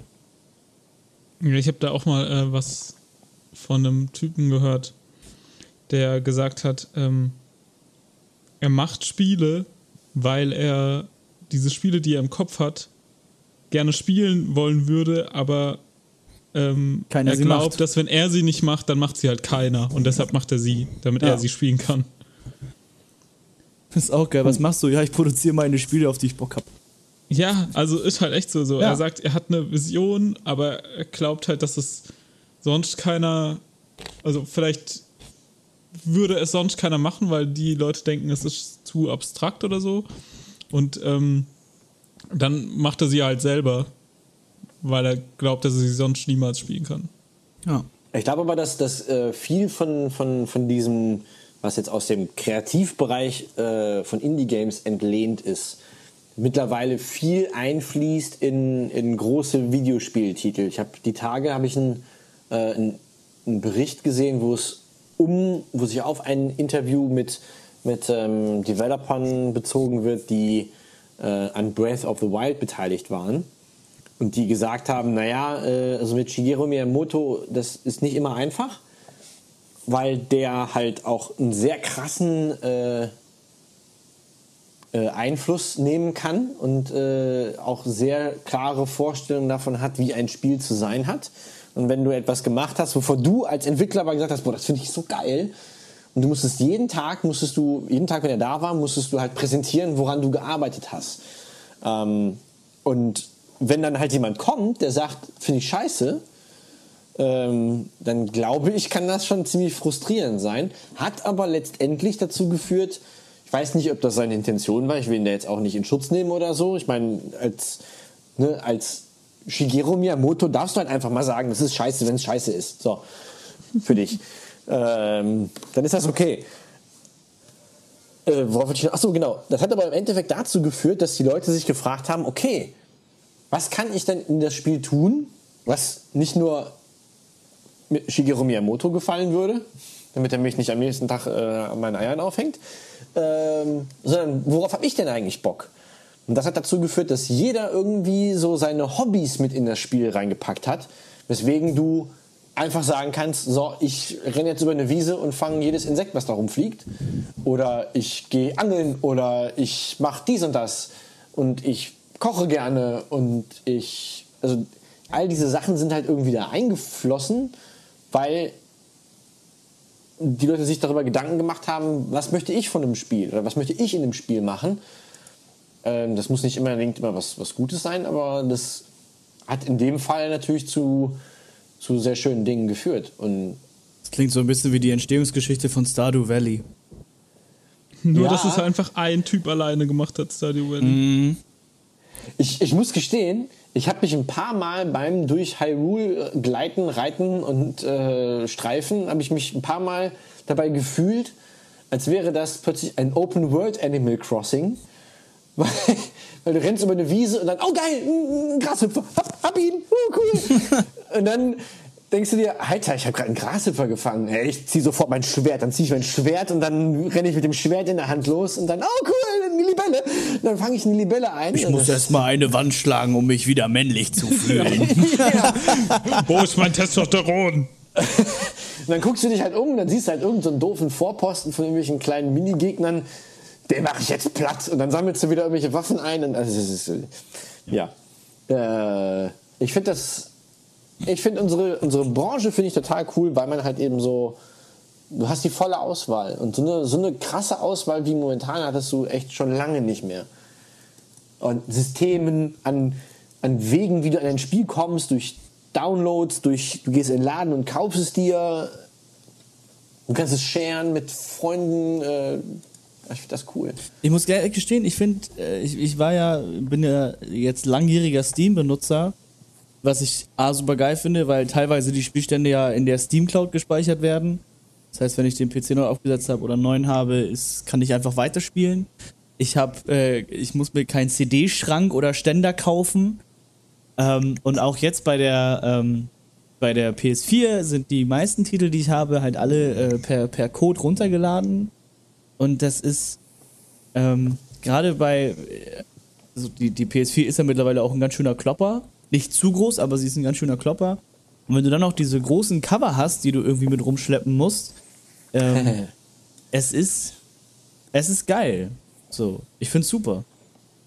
Ja, es hat natürlich auch nach. Also ich bin persönlich ein Fan von, ich möchte mir was ins Regal stellen, weil ich es A dekorativ finde und weil ich B irgendwie finde ich das schöner, vor einem Regal mit Spielen zu stehen und mir dann ein Spiel auszusuchen. Ja, habe das, ich jetzt das Bock. hat auch einen sehr großen Reiz. Das mache ich, das mache ich von einem Regal lieber, als äh, mir mein Menü anzugucken, worauf habe ich heute Bock. Ja, das Wenn stimmt Menü auch. aufgebaut wäre wie mein, wie mein DVD-Regal, das wäre geil. Hey, du kannst bei, ähm, also bei Good Old Games gibt es extra so eine Regalansicht. Ja, genau. Und bei stimmt. Steam gibt es auch sowas, glaube ich. Ja. Ah, okay. Aber also ich kaufe tatsächlich PC-Spiele digital und Playstation-Spiele physisch. Weil Kann ich äh, verstehen. ich Playstation-Spiele halt auch gerne mal ausleihe. ja, und genau das geht nämlich nicht, wenn du dann, haha, siehst du, Edge. Ja, das stimmt. Aber äh, wollen wir nach diesem seltsamen Exkurs, der irgendwie entstanden ist, mal darauf zu sprechen kommen, was wir denn eigentlich aktuell spielen? Yeah. Dann äh, fang doch mal an, Daniel. Ich? Ja, Das ist ganz, ganz übernimmt schnell er einfach das. Moderationsruder, dieser Lou. Der, wirklich, also was ist da los? Jetzt, Ähm, was hast du gespielt? äh, Breath of the Wild? Ich habe gerade Hüpfer gefangen. Ich hab gerade Super gefangen und dann Wein geschlagen, weil ich mich nicht mehr Ey, ohne Scheiß, hab. ohne Scheiß. Ich habe, ich habe drei Türme mir noch gekrallt, hab äh, diverse, diverse Schreine noch erledigt. Nein. Und doch. Ja. Oh Gott, ihr seid so alt. Miss, Wow. Nuss. Ey, was geht denn mit dir eigentlich? Wow, wow, der Lou. Ähm, nee, ich habe ich hab wirklich das, das ist schön. So. Breath of the Wild habe ich gespielt. Ähm, Und ich habe nicht nur Grashüpfer gefangen, Alter, ich habe so krasse Sachen gemacht. S- Side News: Es gibt den ersten 100% Breath of the Ja. Wild Speedrun. Wow. 48 Stunden. Wow. Wow. Hat jemand am Stück gezockt. Davor gab es sehr lange Debatten im Internet darüber, was zu 100% dazugehört. Und ein Typ hat es jetzt gemacht, ein Franzose, und hat 48 Stunden am Stück gespielt, um 100% zu erreichen. Ein bisschen wahnsinnig. Apropos abs abstruse, äh, Das ist wirklich wahnsinnig. abstruse Dinge der, äh, der Gaming-Welt. Ich habe tatsächlich neulich habe ich eine, einen Livestream von jemandem gesehen, der äh, Final Fantasy VII spielt und ich glaube nach 500 Stunden das Unmögliche geschafft hat. Der ist nämlich im ersten Gebiet des Spiels geblieben und hat sich bis zum Max-Level hochgegrindet. Völlig dumm. Und das, also Warum? am Anfang, du hast ja, hast ja, äh, hast Cloud und, und Barrett und der hat, glaube ich, tatsächlich, wenn ich es richtig gelesen habe, 500 Stunden Spielzeit und hat im Livestream dann gezeigt, wie er die letzten Kämpfe macht und äh, mit beiden Level 100 erreicht. Mann, ist das krank. Also, das mal kurz als kleine Fußnote bei abstruse Speedruns und 100% und was weiß ich aus der Gaming-Welt. Okay, da ich weiß, über welches Spiel Henne gleich redet und es länger geht, äh, steige ich kurz quer ein. Ich habe nämlich. Oha. Ich habe Hollow Knight gespielt. Oh, Ein Uh, sneaky. winziges. Äh, also ein. Ich glaube, Media Bass her unglaublich klein. Ich, die meisten kennen es wahrscheinlich gar nicht. Es ist ein 2D Metroidvania, handgezeichnet von drei Leuten, ein Kickstarter-Projekt mit Käfern, also in einer Welt aus voller Käfer. Er sieht fantastisch wunderschön aus. Und es ist einfach riesig. Es gibt 30 Stunden. Ich habe es durchgespielt nach 18, hatte äh, 60 Prozent. Und dann habe ich einfach nochmal 15 Stunden gespielt. okay, mach doch einfach allen Content, den es auf der Welt gibt in dieses Spiel. Oh Gott, ey, das ist, es fühlt sich so mega geil an. Es hat super Secrets, es ist, oh. ey, Da überschlägt sich sein Gedanke im Mund. nee, ohne Witz, ey. Boah. Also, Hollow Knight ist mein Game of the Year bisher. Oder von den letzten drei Jahren. Hollow, also, das ist so fantastisch. Was? 15 Eine Euro. Aussage. 15 Euro, kauft euch dieses Spiel. Gott, das ist so gut. Es gibt mir mehr Dark Souls Vibes als Dark Souls.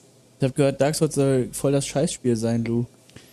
Das ist doch das mit den, äh, wo die Disney-Charaktere drin vorkommen, ne?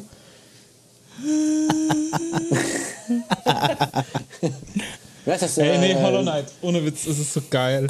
Und es ist von, einfach von so. drei so Australiern gemacht, die vorher noch kein Spiel gemacht haben und die zusammen ein Spiel machen wollten, weil sie alle Zelda 2 gut finden. Was, hä? Und dann kommt einfach das geilste Spiel auf der Welt raus. Okay, mach doch kurz. Okay, Lou hat gerade gesagt, dass, es das, dass das Spiel geiler ist als Dark Souls. Oha. Ich Dann habe muss es gesagt, es ist, also es gibt mir mehr Dark Souls Vibes als es Dark Souls 2 und 3. Du hast gerade vor allen Dingen gesagt, es ist das geilste Spiel der. Welt. Ja, Ja. vielleicht finde ich es sogar besser als Dark Souls. Oha, Nein, dann, nein, der, Welt heißt Ever. dann muss es aber, dann muss es wirklich gut sein. Also Lou macht ja, Ey, es ist so geil, ohne Witz. Also wenn ihr Dark Souls gespielt habt und es irgendwie minimal gut fandet. Und damit meine ich nicht den Schwierigkeitsgrad, sondern Oh, da bin ich schon raus. Worldbuilding und oh, oh es ist so fantastisch, Mann. Oh. Hollow Knight, ey. Daniel, irgendwann bring ich dich da auch noch. Niemals. Niemals vorher bringst du einer Kuh das Fliegen bei. Hollow Knight ist schön. Spielt Hollow Knight. Bitte. ja, Und der Lu kriegt kein Geld dafür. dann, Nee, äh, tatsächlich nicht. Ich würde euch sogar Geld geben, wenn ihr es kauft. oh, Wenn ihr es durchspielt und mir auf Twitter schreibt, auf Twitter. dann, äh, dann spreche ich euch einen Anrufbeantworter ein. ihr habt's gehört. Geil. Geiler Scheiß, ey. Ihr habt es gehört. Ja. Ihr habt's alle gehört. Ähm, Ja, das ist mal nice, ey. Auf Schwäbisch. Schwäbisch. Hochdeutsch für 100%. Ja, dann kommen wir doch mal vom, äh, vom besten Spiel der Welt zum, ähm, Ja, aber Lu hat ja auch noch was gesagt. achso. Ja, wenn jetzt, weil ich ja, ich ja das beste Spiel der Welt genannt habe. Wow, wow. Boah, das hat jetzt aber lange gedauert bei dir, Henne. Ich gucke nebenbei Bundesliga, wisst ihr? Ach, Am Anfang sagt er, ich hole mir erstmal noch was zu essen, bevor wir anfangen. ja, dann holt er sich Schokolade, jetzt guckt er Fußball. So wichtig ist dir das also hier alles. Ja, ich habe auch, ne ich hab auch neben mir eine wunderschöne Blondine mit in der Toga, die mich mit Weintrauben füttert. Eigentlich liege ich auch gerade auf so einer, Jetzt Ne? rede über Ukulele und wie kacke es ist. Ja. Ja, ich habe tatsächlich vor kurzem, äh, da wird dann auch der Artikel jetzt in Kürze folgen, äh, Ukulele durchgespielt oder wie ich es nennen würde, Yuka. Batzaut. Weil, äh, also ich habe immer, der, der Titel, der Titel für den Artikel ist noch ein bisschen kreativer. Oh, oh, oh, da muss ich direkt mal gucken. Moment. Aber den verstehen auch nur halt die, die Kinder aus, äh, die die Rare-Titel für eine N64 gespielt haben. Nein, ich habe tatsächlich, Ah, ich habe oh. Ukulele gespielt und ich muss sagen, ich bin, Geil. ich als, als Banjo Kazooie Fan und man muss dieses Spiel auch im Kontext zu Banjo Kazooie sehen, ist es leider einfach nicht gut. Ich habe äh, mir tatsächlich die Mühe gemacht, meine erste Platin-Trophäe auf der PS4 zu erlangen in Ukulele, weil es einfach nicht so schwer ist. Und ich, abzüglich der Zeit, die ich die PS4 einfach angelassen habe und was anderes gemacht habe, habe ich dafür ungefähr, glaube ich, 23 Stunden gebraucht. Ähm, ich muss mir das Wow. einfach nur kurz vor der, von der Seele ballern, weil ich glaube, so viel konnte ich in den Artikel gar nicht legen, weil das soll ja auch noch lesbar sein. Ukulele ist einfach ein, ist eigentlich alles, Außer gut. was Banjo Kazooie nicht war. Und ist nicht das, was Benjo Kazooie war. Weil Benjo Kazooie war kreativ, liebevoll und vor allen Dingen war es einfach. Benjo Kazooie ist gefühlt, ist eins der simpelsten Spiele überhaupt. Und trotzdem ist es einfach grandios. Es ist, man hat das Gefühl, es ist alles ein Guss. Die Musik, die Welten, die Charaktere, deren Attitüden, das Spielziel, es ist alles so glasklar und einfach da. Und Ukulele hat zweidimensionale Charaktere, von denen eigentlich nur ein einziger raussticht, beziehungsweise anderthalb. Eine Story, die zugegeben in dem Genre jetzt nicht das Maß der Dinge ist, weil wer Banjo Kazooie kennt, weiß, dass es ja dieses schöne Prädikat Collectathon ist, das blanke Einsammeln vieler kleiner Objekte. Ähm, aber bei Banjo Kazooie ging es wenigstens darum, die Schwester zu retten, deren Jung, Jung, Jünge und Schönheit gestohlen werden sollte. Bei Ukulele ja.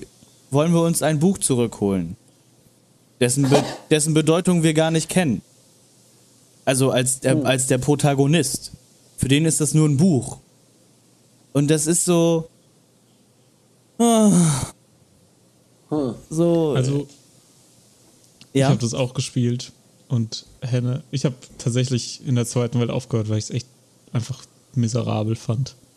Ähm, tatsächlich habe ich Henne an Ostern sonntags abends um 10 angeschrieben und gesagt, komm mal bitte auf den Discord. Und dann haben wir zwei Stunden lang darüber geredet, was dieses Spiel alles falsch macht, wenn es, Yuka, wenn es Banjo Kazooie reproduzieren will, macht es einfach sehr viele Dinge falsch.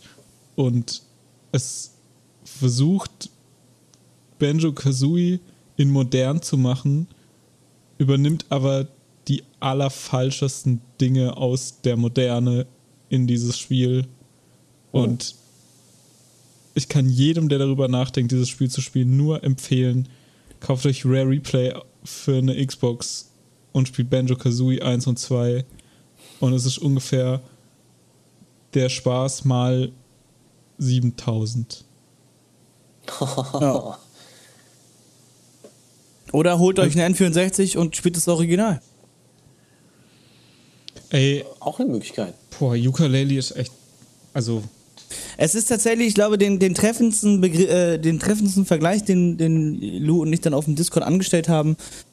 Du hast teilweise das Gefühl, Du spielst ein Mobile Game. Ouch. Ja, aber halt so, ja, es, es weiß auch nicht, für welche Zielgruppe es sein will. Es ist teilweise einfach so super Kindergartenhumor und dann ist der nächste Satz ist irgendein Peniswitz und also für wen und dann so ich habe echt nichts gegen schwere Spiele so ich liebe die Souls Reihe dafür dass sie auch herausfordernd ist und mag das echt gern und dieses Spiel, aber das ist schwer, aber du, du schaffst es nicht, weil du, also wenn du scheiterst bei Souls, weißt du, okay, du hast es verkackt. Ich hab's gerade, ich hab's gerade verbockt. Und wenn du bei Ukulele scheiterst, denkst du, okay, die Kamera ist schuld oder ist das Spiel überhaupt dafür designt? Mache ich überhaupt das Richtige oder bin ich völlig am falschen Ort und ist es gar nicht, also du weißt gar nicht so genau, was du tun musst und alles, also dieses Collector-Ding, was bei äh, Banjo Kazooie so krass integraler Bestandteil vom Gameplay war und da der Weg das Ziel war, also das Aufsammeln einfach sich gut angefühlt hat, fühlt sich hier so an, als ob es einfach nur eine Gängelung dafür ist, dass der Content gestreckt wird, weil du alle Sachen, die du einsammelst, nur oder fast alle davon nur einsammelst, um ähm, neuen Content freizuschalten, was ich in Banjo Kazooie zwar auch so war, aber erstens nicht so stark und zweitens hat es sich sehr viel weniger danach angefühlt. Und so tut man in, in Ukulele die ganze Zeit eigentlich nur Dinge hinterherrennen, um neue Dinge freizuschalten, damit um neuen Dingen hinterher kann. zu können. Und du ja. willst eigentlich nur fertig sein damit. Und es fühlt sich oh. nie geil an, jetzt, dass du was geschafft hast, sondern es ist entweder super simpel oder es fühlt sich so buggy und falsch an, dass du es zwar dann irgendwann schaffst, aber auch nicht sicher bist, ob du es gerade richtig gemacht hast. Und Äh, also, Die- die- also die- das ist ganz großer Schmuh. Die elementare Problematik, die Ukulele einfach aufweist, ist, dass die Welten einfach viel zu groß sind.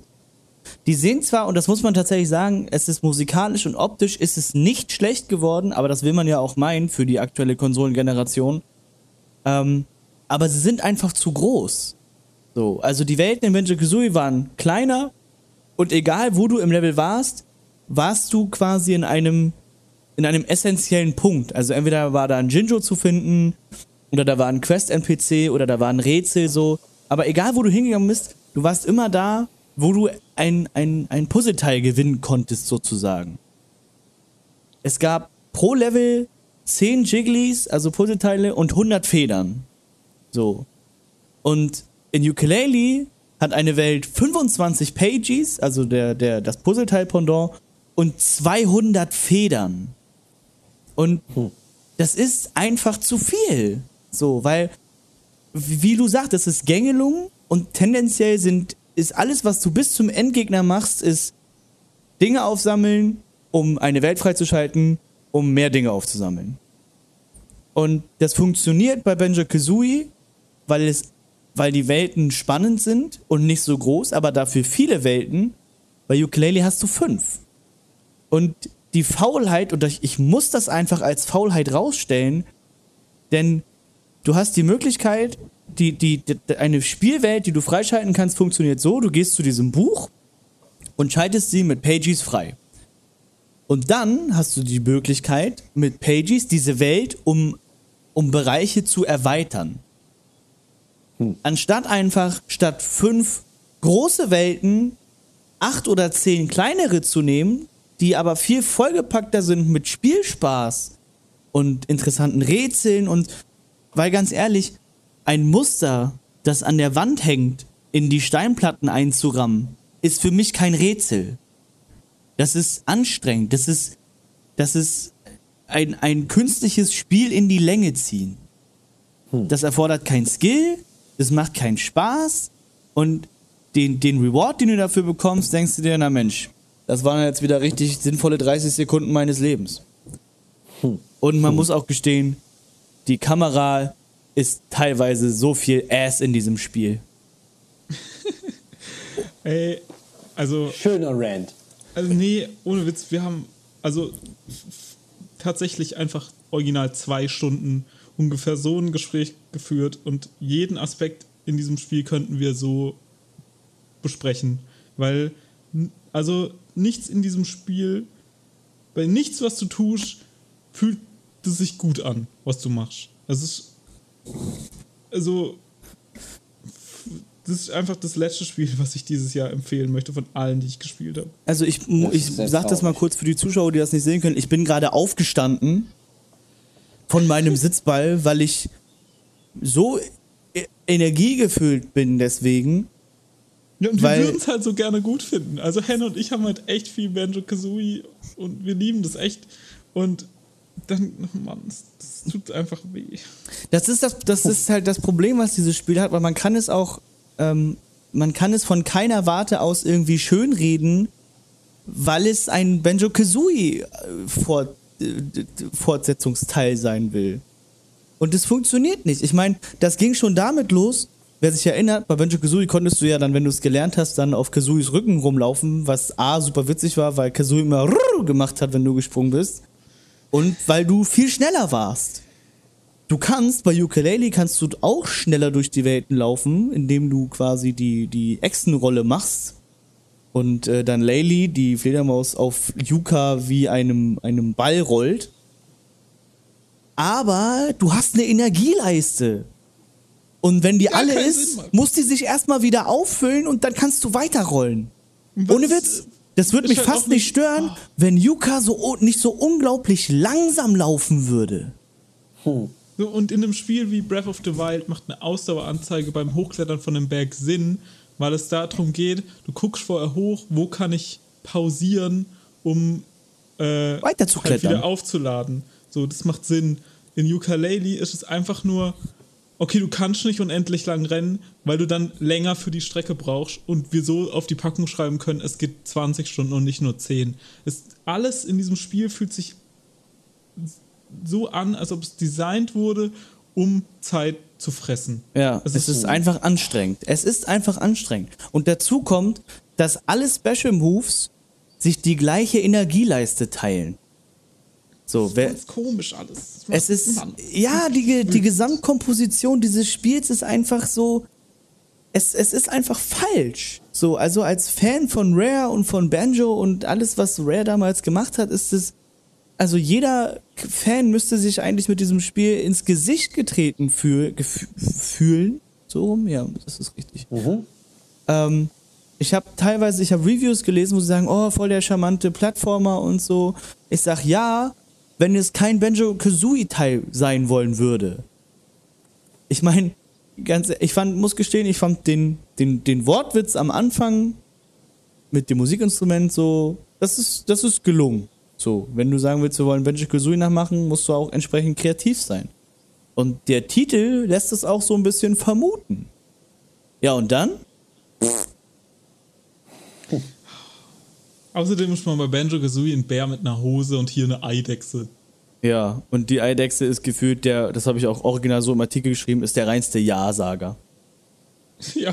Yuka nimmt einfach jeden Quest einfach an und muss. Und das Geile ist wenigstens, und das muss man dann sagen, Laylee ist, ist, die einzige, ist der einzige Charakter, der irgendwie Substanz hat, beziehungsweise irgendwie einen Plotgegenstand, weil, ja, nicht Plotgegenstand, sondern einfach, Laylee sagt einfach Dinge, wo man sagt, hö, oder gibt mal irgendwie den NPCs ein mit nach dem Motto, kannst du deinen Scheiß nicht selber suchen?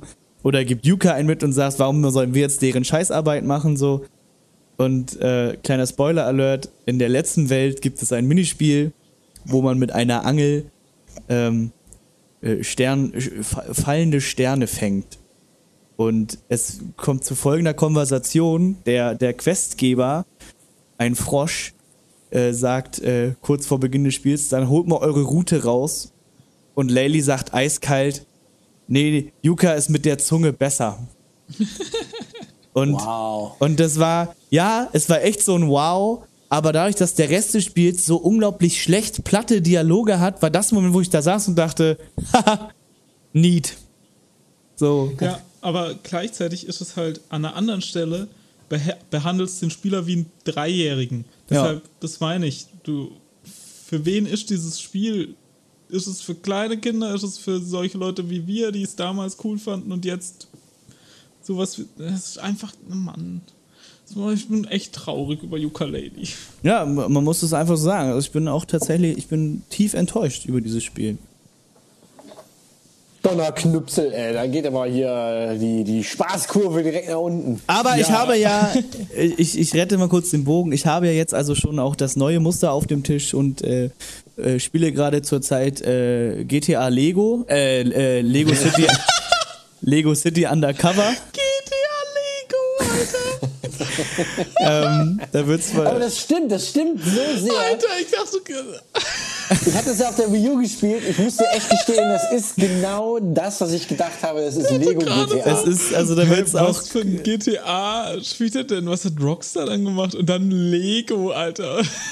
also da so könnt blutige ihr, Lego-Männchen, die sich gegenseitig foltern. Was geht ab? also da könnt ihr euch wahrscheinlich auf einen ganz lustigen Artikel gefasst machen, weil bis jetzt ist der Eindruck tatsächlich, es ist, ähm, es ist schon witzig. Es ist so ein bisschen, ja. Ähm, es ist ein netter Bruch mit der aktuellen, äh, aktuellen äh, Gaming-Szene, sage ich mal, weil wer die Lego-Spiele kennt, weiß ja, dass die sich halt immer an Filmen lang gehangelt haben, was auch sehr gut funktioniert hat. Und plötzlich sagt Lego, wir machen jetzt mal unser eigenes Spiel ähm, und äh, basteln unsere eigene Story in unsere eigene Stadt. Ich meine, dass es eine Lego-Stadt gibt, so, man weiß irgendwie früher Lego-Insel 1 und 2. Ähm, da gab es ja Aber die reichlich Spiele. Stadt ist so geil. Das musst du Und das ist, sagen. ja, es ist absolut, es ist, ja genau, mit, mit, mit Es ist ein Pepper. bisschen Miami, äh, äh, Miami Beach hier, es ist ein bisschen, es ist ein bisschen San Francisco, ein Ja. bisschen New York, es ist so ein bisschen von allem. Ich finde, das ist einfach. Ich hab- hatte damals, ich war dann beim, beim Studio damals und habe äh, den, mit den Leuten gesprochen und es ist so, so geil. Was, die machen ja nur Lego-Spiele und die haben, glaube ich, den coolsten Job von allen. Da gibt es ohne Scheiß einen Typen, der äh, jedes in einem Spiel, in einem Videospiel vorkommende Lego-Konstrukt bauen können muss. Der hat eine Spielecke, die ist so groß wie mein Wohnzimmer. Und da, da hat er um sich herum so Schubladen, nur mit Lego-Bauteilen. Und der macht dann wirklich den ganzen Tag nichts anderes, als zu gucken, kann ich das, was der Pete da hinten, der Pete, der hat äh, was gebaut, kann ich das nachbauen mit den Teilen, die Lego schon hat. Ja. Und dann baut er das und dann muss jemand von Lego vorbeikommen und das approven und sagen, alles klar, ich habe es jetzt gesehen, du hast das eins zu eins nachgebaut, das funktioniert, das kann im Spiel vorkommen. Ja. Da, das ist sein Job, der baut den ganzen Tag Lego-Sachen. Das ist ein absoluter Kindheitstraum, man muss es gestehen. Ich, Hammer! ich war auch früher, als ich klein war, ich war auch im Lego-Club. Ich habe immer so, ich habe eine Zeitung von Lego bekommen und Goodies und dies und das und das war nice. Es gibt bestimmt auch verrückte Menschen, die dann in so einen Lego-Store gehen und sagen, ich arbeite hier, aber der arbeitet halt wirklich da. Ja. also ich glaube tatsächlich, also der, der krasseste Moment war, äh, ich glaube heute Morgen habe ich nochmal gespielt und bin sozusagen, äh, war in, in Lego Chinatown. Ja. So, wo dann, da ist da ein Dojo und eben viele äh, asiatische Läden und äh, das war so, irgendwie war es super surreal, aber es war total erfrischend einfach, weil wir kennen das alle aus den GTA-Spielen oder aus äh, äh, hier Yakuza, Kanan Lynch, wie sie alle heißen. Ja. Aber das mal in Lego zu sehen, weil das ist so, da merkst du richtig, wie die Leute einfach Spaß daran haben, mit, mit, mit Konvention zu brechen, weil dieses Spiel nimmt sich halt überhaupt nicht ernst. Null. Und das ist geil. Und genau das ist eigentlich die Essenz, was, was es braucht heutzutage, um, um den Endbenutzer zu erreichen. Weil auch wenn Spiele wie, wie Call of Duty oder so und welche Multiplayer auch gut fordern und so weiter so, aber richtig berühren, tun mich halt solche Sachen. Das Geile ist ja noch, du wirst es ja merken, du bist ja auch so ein Filmfreak.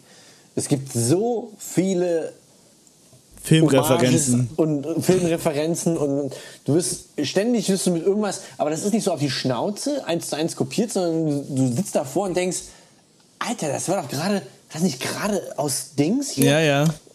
Das ist, äh, ich liebe das. Es ist total charmant und auch, also Ja. es ist, es ist schön wieder mal ein Spiel zu haben, wo auch wieder alles so zusammenpasst. Also die Charaktere, deren Voice Acting, die Reaktion. Ähm, und man muss es einfach sagen, die Stadt ist unglaublich schön gemacht worden. Also genau so stelle ich mir eine Lego-Stadt vor. Also mit, mit, mit großen Hochhäusern, mit einer, mit einer, mit einem richtigen Sunset-Strip sozusagen, aber auch dann mit Kleinfamilienhäusern und ein paar Bäumen und so. Und einfach so, ja, einfach aus Lego. Genauso würde ich, so, genauso würde ich eine Stadt aus Lego bauen. Der Henne, voll im Lego-Fieber. Ich bin sehr dankbar dafür, dass ich äh, jetzt diesen Titel habe, nachdem ich mich jetzt mit Ukulele rumgeschlagen habe. Ähm, Ja, so ähnlich war es bei mir mit Hollow Knight. Also Ukulele und dann, äh, okay, okay, plötzlich beste Spielerwelt. ich spiele das. ähm, kommt Das vielleicht, sind doch versöhnliche Töne. kommt den Spielen vielleicht auch zugute, dass wir erst die absoluten Abfuck-Dinger spielen und dann die und dann sagen wir, oh mein Gott, das ist das Beste, was ich jemals gespielt habe. Das ist auch eine geile, eine geile Strategie für einen Publisher. Äh, ja, ja, du willst Spiel XY haben, aber wir haben ja noch ein anderes Spiel, das würde dich bestimmt auch interessieren. Das schicke ich dir zuerst zu. Das ist dann voll Crap, weil es einfach irgendwelche, irgendwelche Praktikanten zusammengelötet haben. und dann, äh, und wie fandst du das? Ey, das war voll scheiße. Naja, dann spiel das jetzt hier, das ist nämlich ein bisschen besser. Und dann spielst du das und denkst, Alter, das ist das geilste Spiel ever. weil es davor einfach so, so bullshittig war. Das ist doch meine Strategie. Geil, ey. Hollow Knight ist trotzdem gut. lassen. Ha? Hollow Knight ist trotzdem gut. Ja. Entschuldigung. Ähm, Breath of the Wild. Entschuldigung. dann So. äh, noch ganz kurz zum Abschluss Ja. retrospektiv der Hinweis, wer diesen Podcast hier schon länger verfolgt, hat mitbekommen, dass letzte Woche hier ein andere Menschen, äh, beziehungsweise für euch vor zwei Wochen hier andere Menschen dieses Gerät moderiert haben. Gerät. Da Bemüht, möchten wir nochmal auf die wunderbare Support Your Local Gaming Blog Aktion hinweisen. Äh, Im letzten Podcast ist es auch verlinkt. Wir verlinken es vielleicht auch in diesem hier nochmal. Es wird ein, wenn ihr das hier hört, wird es schon eine Woche einen Artikel gegeben haben, wo wir alle äh, daran beteiligten Podcasts ähm, auflisten. Und, das habe ich am Anfang vergessen, es tut mir leid. Möchten Okay. wir natürlich alle Menschen begrüßen, die heute zum ersten Mal hier sind, weil sie vielleicht über Ben, Caro oder Laura hierher gekommen sind. Wer weiß. Hallöchen. Hallo auch Stimmt. ihr. Es tut uns leid, dass wir so sind und nicht so wie die. Ja, aber so sind wir. Deal with it! Nee, aber da gibt es echt schöne Sachen. Ich habe mit Ja. Caro über äh, Überangebot an Spielen geredet, was auch hier kurz erwähnt wurde. Ähm, es gibt wunderbare Podcasts über Spielgefühle, bei Spielgefühl.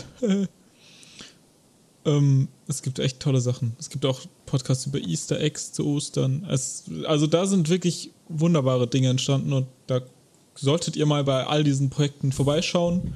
Unbedingt. Und auch schauen, was die Zukunft dieser Aktion noch zu bieten haben wird. Ja. Dun, dun, dun. But out.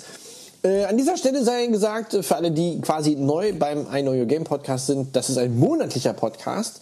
Es gibt aber quasi noch einen, im wahrsten Sinne des Wortes, jetzt kommt's, Schwestern-Podcast. Das ist äh, der Pixelfrauen-Podcast. Der ist auch einmal im Monat, aber ähm, quasi so getimed, dass ihr auf keinen Podcast von uns länger als zwei Wochen warten müsst.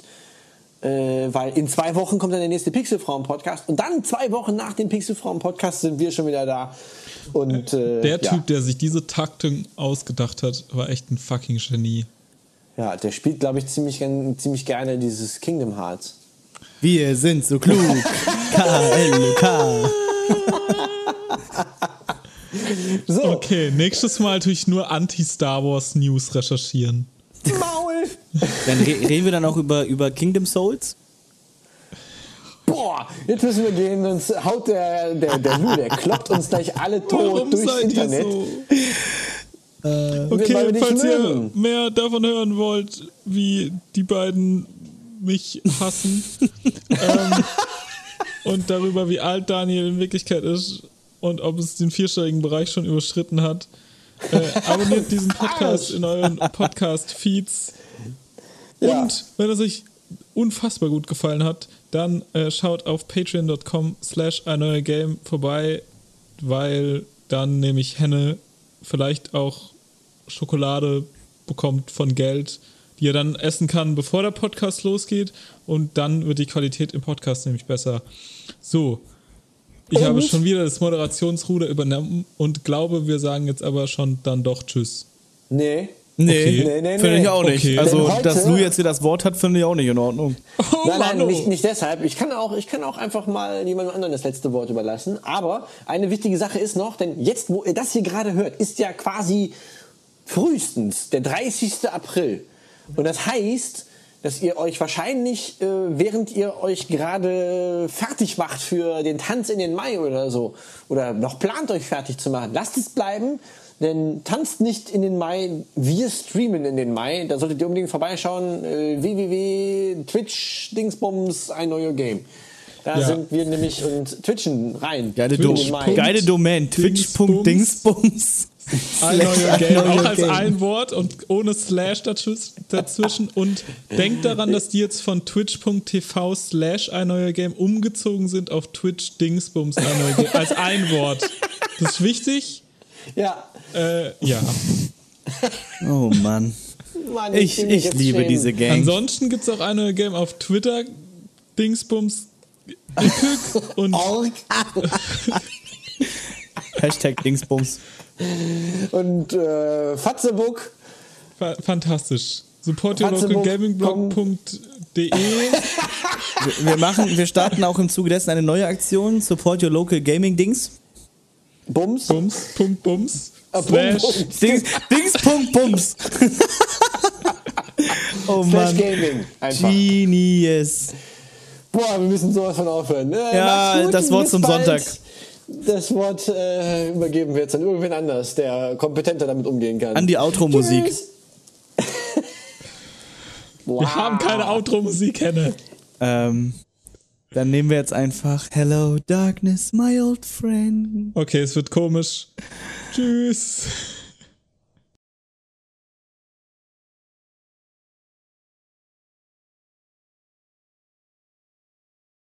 Können wir jetzt bitte nochmal vernünftig Tschüss sagen oder ist schon vorbei? Okay, warte, ich sag, ich sag noch schnell ein einzelnes Tschüss. Chucky, das ist mein Tschüss, das musst du irgendwie noch mit reinschneiden. Ciao.